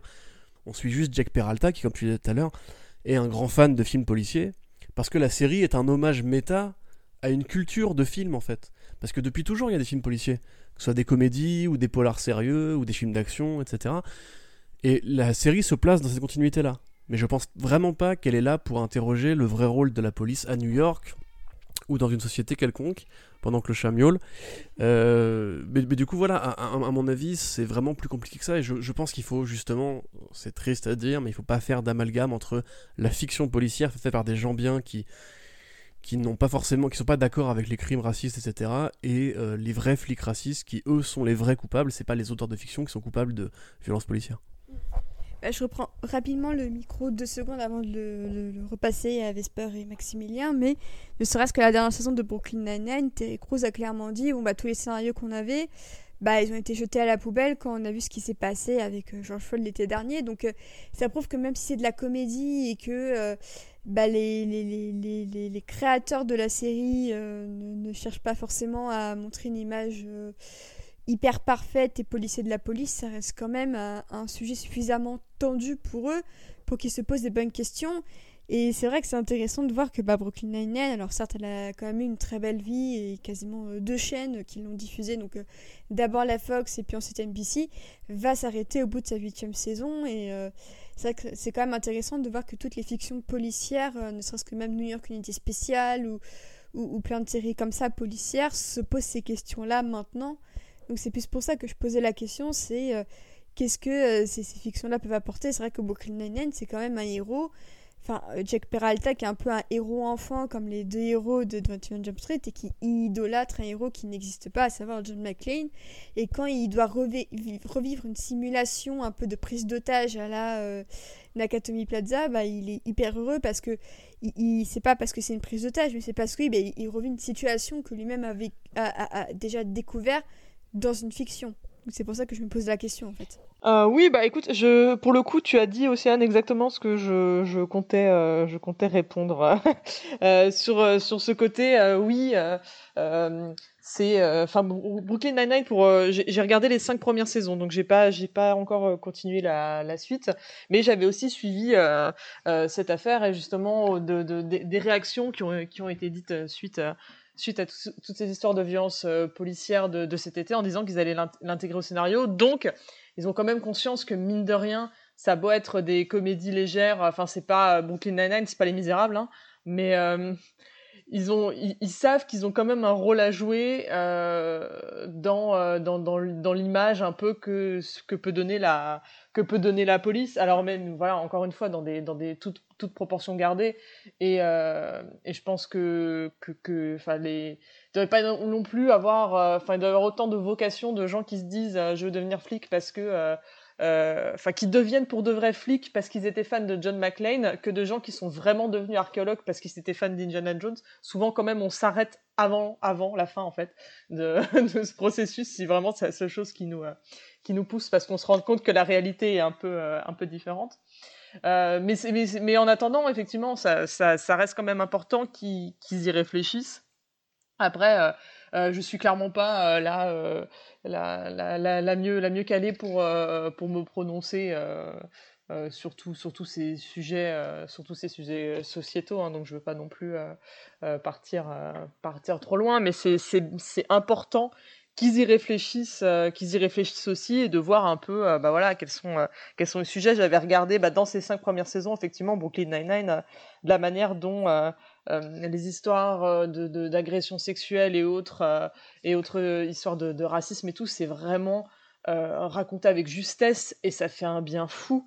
Et donc du coup, si tu te voilà, tu te dis que là, voir ce qui va, je suis très curieuse du coup de reprendre la série et de de voir ce qui va ce que ce que va donner la suite parce que le reste a été très bien fait. Après, on s'éloigne quand même de enfin lors des Miller, de, depuis le pilote, j'ai l'impression qu'ils sont quand même plutôt détachés. Enfin, ils, ils ont pas gardé non plus la main mise euh, la main mise sur la série. Alors à vous de me contredire ou pas hein. Mais bon, euh, du coup, je pense qu'on on, dérive un peu de 21 et 22 euh, Jump Street. Et non, moi je pense, je pense que non, je pense que vous avez, vous avez vachement bien résumé la, la situation et j'essaie que c'est intéressant ce que tu dis, Océane, sur ces séries policières qui vont s'arrêter dans ce contexte, comme si en fait, en gros, il fallait, euh, c'était la fin d'une époque et qu'il fallait qu'une autre allait, se lancer. Du coup, évidemment, j'ai, j'ai pas de réponse sur, euh, sur à quoi ressembleront les, euh, les policiers dans les prochaines séries dramatique ou comique, mais je, je pense qu'il va y avoir des vraies réflexions qui vont être, qui vont être menées dans, en écho à ce que tu disais sur, sur celle de, de Lord et Miller. C'est que quand ils vont écrire un personnage de policier, je pense qu'ils vont, ils vont, ça va peut-être être ultra compliqué pour eux parce que euh, beaucoup plus de problèmes vont se poser que qu'auparavant. Parce que évidemment, ils vont devoir trouver un équilibre entre euh, être, euh, assez crédible, enfin aussi crédible qu'ils le veulent, et pas tomber dans la propagande non plus en rendant trop sympathique. Donc je pense que ça va être intéressant en fait de, de voir les évolutions dans les même dans les deux trois prochaines années en fait de de comment euh, de ces personnages là. Et là où je rejoins Corentin, c'est que c'est quelque chose en fait. je réfléchissais à la, question pendant que toi qui répondais et t'as mis le doigt sur un truc auquel je, auquel je pensais, en fait, c'est euh, sur Brooklyn Nine-Nine, c'est qu'au fil des années, le fait qu'il soit policier, c'est presque devenu secondaire, en fait, pour moi. Et ce que tu dis très bien sur la saison 7, où, euh, où, finalement les enquêtes sont devenues assez accessoires, en fait, c'est que c'est, beaucoup plus une sitcom avec des personnages qui se trouvent bosser dans un commissariat, plutôt qu'une série policière avec des, euh, moments comiques. Donc du coup, c'est vrai que j'ai moins de problèmes en regardant euh, Brooklyn Nine-Nine par rapport à ça parce que j'ai l'impression que ça passe c'est passé au second plan tout ce côté-là. Mm. Mais c'est vrai que c'est vrai que l'évolution de Brooklyn Nine-Nine est très intéressante et maintenant quand je regarde la série, en fait les enquêtes m'ont jamais vraiment intéressé. Euh, je venais juste là pour l'abattage de Andy Samberg euh, et toutes les, les guest stars et tout ça. En fait, je parlais de la série parce que euh, c'est quand même Lord Miller qui lui a un peu donné son identité visuelle à base de mockumentary, où justement on joue sur euh, le flou entre la fiction et la réalité, à savoir que c'est filmé de manière réaliste, même si ça montre des situations qui ne sont pas réalistes, et à moins qu'il euh, y ait des, des, concours d'Halloween dans tous les commissariats du monde, effectivement, ça n'a rien de réaliste, mais c'est vrai que la forme et là pour montrer que ça quand même ça veut quand même apporter une dose de réalisme en quelque sorte. Et euh, c'est ça qui, euh, qui je trouve brouille un petit peu euh, les frontières. Mais c'est pour ça aussi que je trouve que le, le, pilote de Lord Miller est, brillant. C'est que il arrive très bien à installer une identité à la fois documentaire mais qui est quand même très grande de Modern Family de Parks and Recreations de The Office et, euh, et c'est en ça que la série trouve quand même très vite son ton et qu'effectivement, enfin, ça reste une de mes, de mes sitcoms euh, préférés. Et, euh, et effectivement, ça me pose jamais de souci de revoir des épisodes parce que c'est c'est une série doudou, même si on y voit des, des, des, policiers dans le rôle principal. Mais, mais c'est vrai que par exemple, quand, quand on repense à tout ce qui s'est passé après George Floyd, moi c'est vraiment le fait que Terry Crews avoue, euh, carte sur table, bah tous les scénarios qu'on a fait, ils ont été jetés à la poubelle et on va tout recommencer depuis le début. Et c'est là qu'on se dit, bon, euh, est-ce que euh, l'examen de conscience a été peut-être plus profond qu'on aurait pu le croire Je sais pas si Lord des Miller ont vraiment été impliqués, mais c'est vrai que c'est intéressant de voir que des personnes ayant contribué à l'identité, même je pense au, caractère de certains personnages. pour moi, Jack Peralta, ça répète vraiment une création de Lord des Miller dans, son côté un peu euh, un, grand qui a un peu trop consommé de, fiction policière et qui, qui se prend pour un, un, peu pour un personnage de fiction. Et rien que sa première scène dans le, dans le pilote, c'est lui qui rejoue une scène à travers bah, la caméra qui est fixée dans un ours en peluche. Ça peut être à la fois extrêmement trivial, mais c'est aussi ça qui rappelle un peu l'essence de, de Jump Street, à savoir des éléments très enfantins qui se mènent à une, qui se mêlent à une, à une vocation plus adulte et, et plus violente. Et euh, c'est pour ça que je trouve le contraste extrêmement intéressant, surtout quand on suit un peu leurs sur les réseaux sociaux, qui sont les premiers à dire euh, de police et euh, et Black Lives Matter. Donc euh, c'est pour ça que je voulais un peu vous poser la question pour, euh, pour avoir un peu votre, votre ressenti. Mais c'est vrai que la dernière saison de Brooklyn Nine-Nine et euh, la suite de leur carrière va être assez, assez déterminante à ce niveau-là. Est-ce que vous aviez un dernier mot à rajouter sur 21 Jump Street, sur la propaganda, sur Lord des Miller, avant qu'on ne clôture cet épisode déjà plus long que je ne le pensais? Je voulais juste dire something cool. Oh, très drôle, très drôle, Corentin. Oui, il c'est qu'il y a une scène dont on a, dont on a quasiment, dont on n'a pas parlé du tout d'ailleurs, qui pourtant est une des plus drôles de la, de la saga, c'est, c'est le début de, de l'épisode 2. Ce moment où du coup John Hayes est devenu fan de théâtre puisqu'il passe 45 minutes à ah, préparer son personnage de gangster. Et puis surtout ce moment où, euh, où donc avec le euh, Mexican Wolverine, ça c'est toujours très drôle et ce moment où les mecs comprennent pas pourquoi Shane Tatum ne parle pas et qu'il essaie de parler avec un accent espagnol qui lâche un ouais, mes rêves et il le fait trop bien. Là, c'est là aussi qu'on voit que le mec a pris, confiance dans son, talent comique. C'est qu'il est, il est, euh, il est génialissime dans cette scène-là où quand il essaie de, quand il sort des noms, en fait, il sort des noms des personnages de Dora l'exploratrice. C'est, ça, c'est une scène incroyablement drôle aussi, je trouve. Et la scène du poulpe qui vient juste après est incroyable. voilà. Oh, rajouté. J'ai eu tellement peur de cette scène la première fois. J'étais absolument pas préparée au fait qu'il y ait un poulpe qui allait sortir. Et moi, en fait, j'ai, très peur de tout ce qui est pieuvre et poulpe. Et du ah coup, moi, j'ai, vraiment flippé pendant cette scène. J'ai vraiment beaucoup flippé. Et du coup, le, le, le clin d'œil ensuite, euh, ne, serait-ce qu'à la fin et tout ça, ça, ça m'a beaucoup fait rire. Mais ce poulpe m'a vraiment fait très très peur. Donc. Euh, à la fois je valide et en même temps j'ai trop peur. ah, puis je voulais dire aussi que c'était cool de voir euh, Johnny Depp se faire plomber la gueule en 2021. Voilà. Bah, c'est lui qui l'a demandé, hein, parce que on, rappelle, on, on, rappelle pour ceux qui l'ignorent que euh, elle a, il, il a un peu précédé euh, Harrison Ford dans cette catégorie de gens qui veulent revenir dans un film juste pour se faire buter. Donc euh, Harrison Ford dans Yann Solo, en fait, son, souhait à la fin de, de, du retour du Jedi, c'était d'être euh, d'être tué. Son vœu n'a pas été exaucé. Du coup, il est revenu pour l'épisode 7 juste pour être euh, tué par son propre fils euh, en, tant que Yann Solo. Et en fait, Johnny Depp disait que euh, sa seule condition pour faire un caméo dans 21 Jump Street, en fait, c'était de euh, d'être tué. Et, euh, et c'est d'ailleurs pour ça qu'il se fait, euh, qu'il se fait euh, et qu'il a un petit dialogue à la fin avec son, son, son camarade d'infiltration. Ah bah il a exaucé son souhait. Il est, bah, il est bien exaucé son souhait. Du coup, je trouve que cette séquence est à la fois un peu morbide en même temps quand, quand on sait que c'est Johnny Depp qui voulait se faire tuer. Bah, c'est quand même assez drôle parce qu'on voit que bah, à, à ce niveau-là, il a quand même réussi. euh, bah, il, a, il a quand même eu ce qu'il voulait.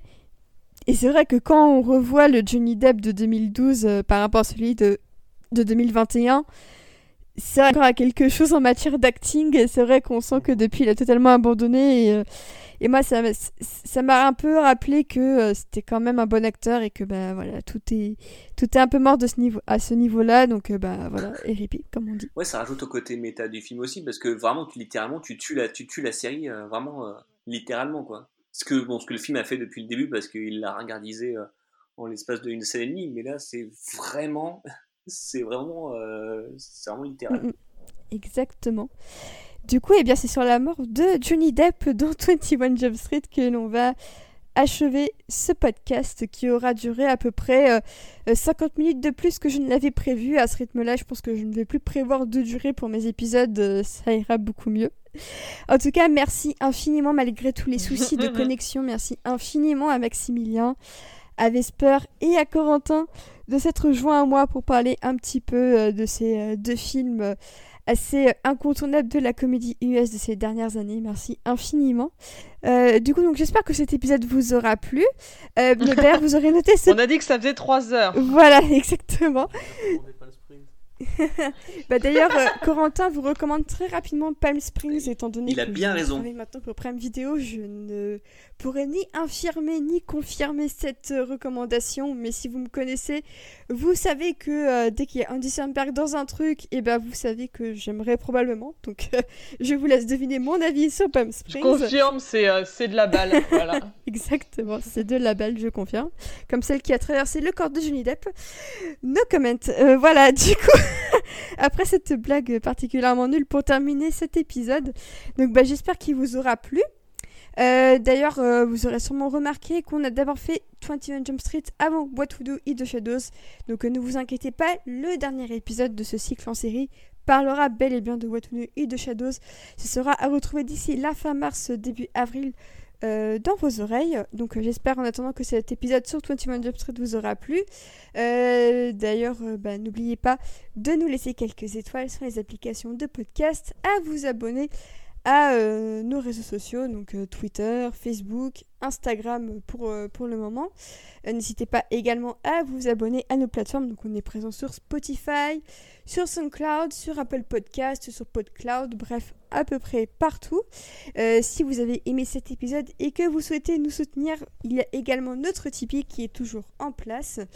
Et, euh, et puis bah, je pense que j'ai à peu près tout dit. Euh, bah, du coup, on espère qu'on pourra se retrouver extrêmement vite, euh, malgré les soucis de connexion qu'on retrouve ici à Ivry. Donc merci infiniment de votre patience si vous nous écoutez et que vous constatez que cet épisode a quelques soucis de son. C'est indépendant de notre volonté. Et on va travailler très très vite à ce que ça ne se reproduise pas en attendant le retour à des épisodes en présentiel. C'est vraiment ce qu'on attend depuis euh, plusieurs mois et on espère vraiment que la situation sanitaire pourra nous le permettre. Donc euh, d'ici là, bah, j'espère que de votre côté, vous restez toujours aussi prudent et que vous euh, restez euh, tout autant à l'affût des alertes que nous annonce le gouvernement toutes les semaines, même si parfois ça ne rime à rien. Voilà, autant le, autant le dire. Euh, donc, euh, en attendant des jours meilleurs, à nouveau, prenez soin de vous. À très bientôt. Ciao. Ciao. Salut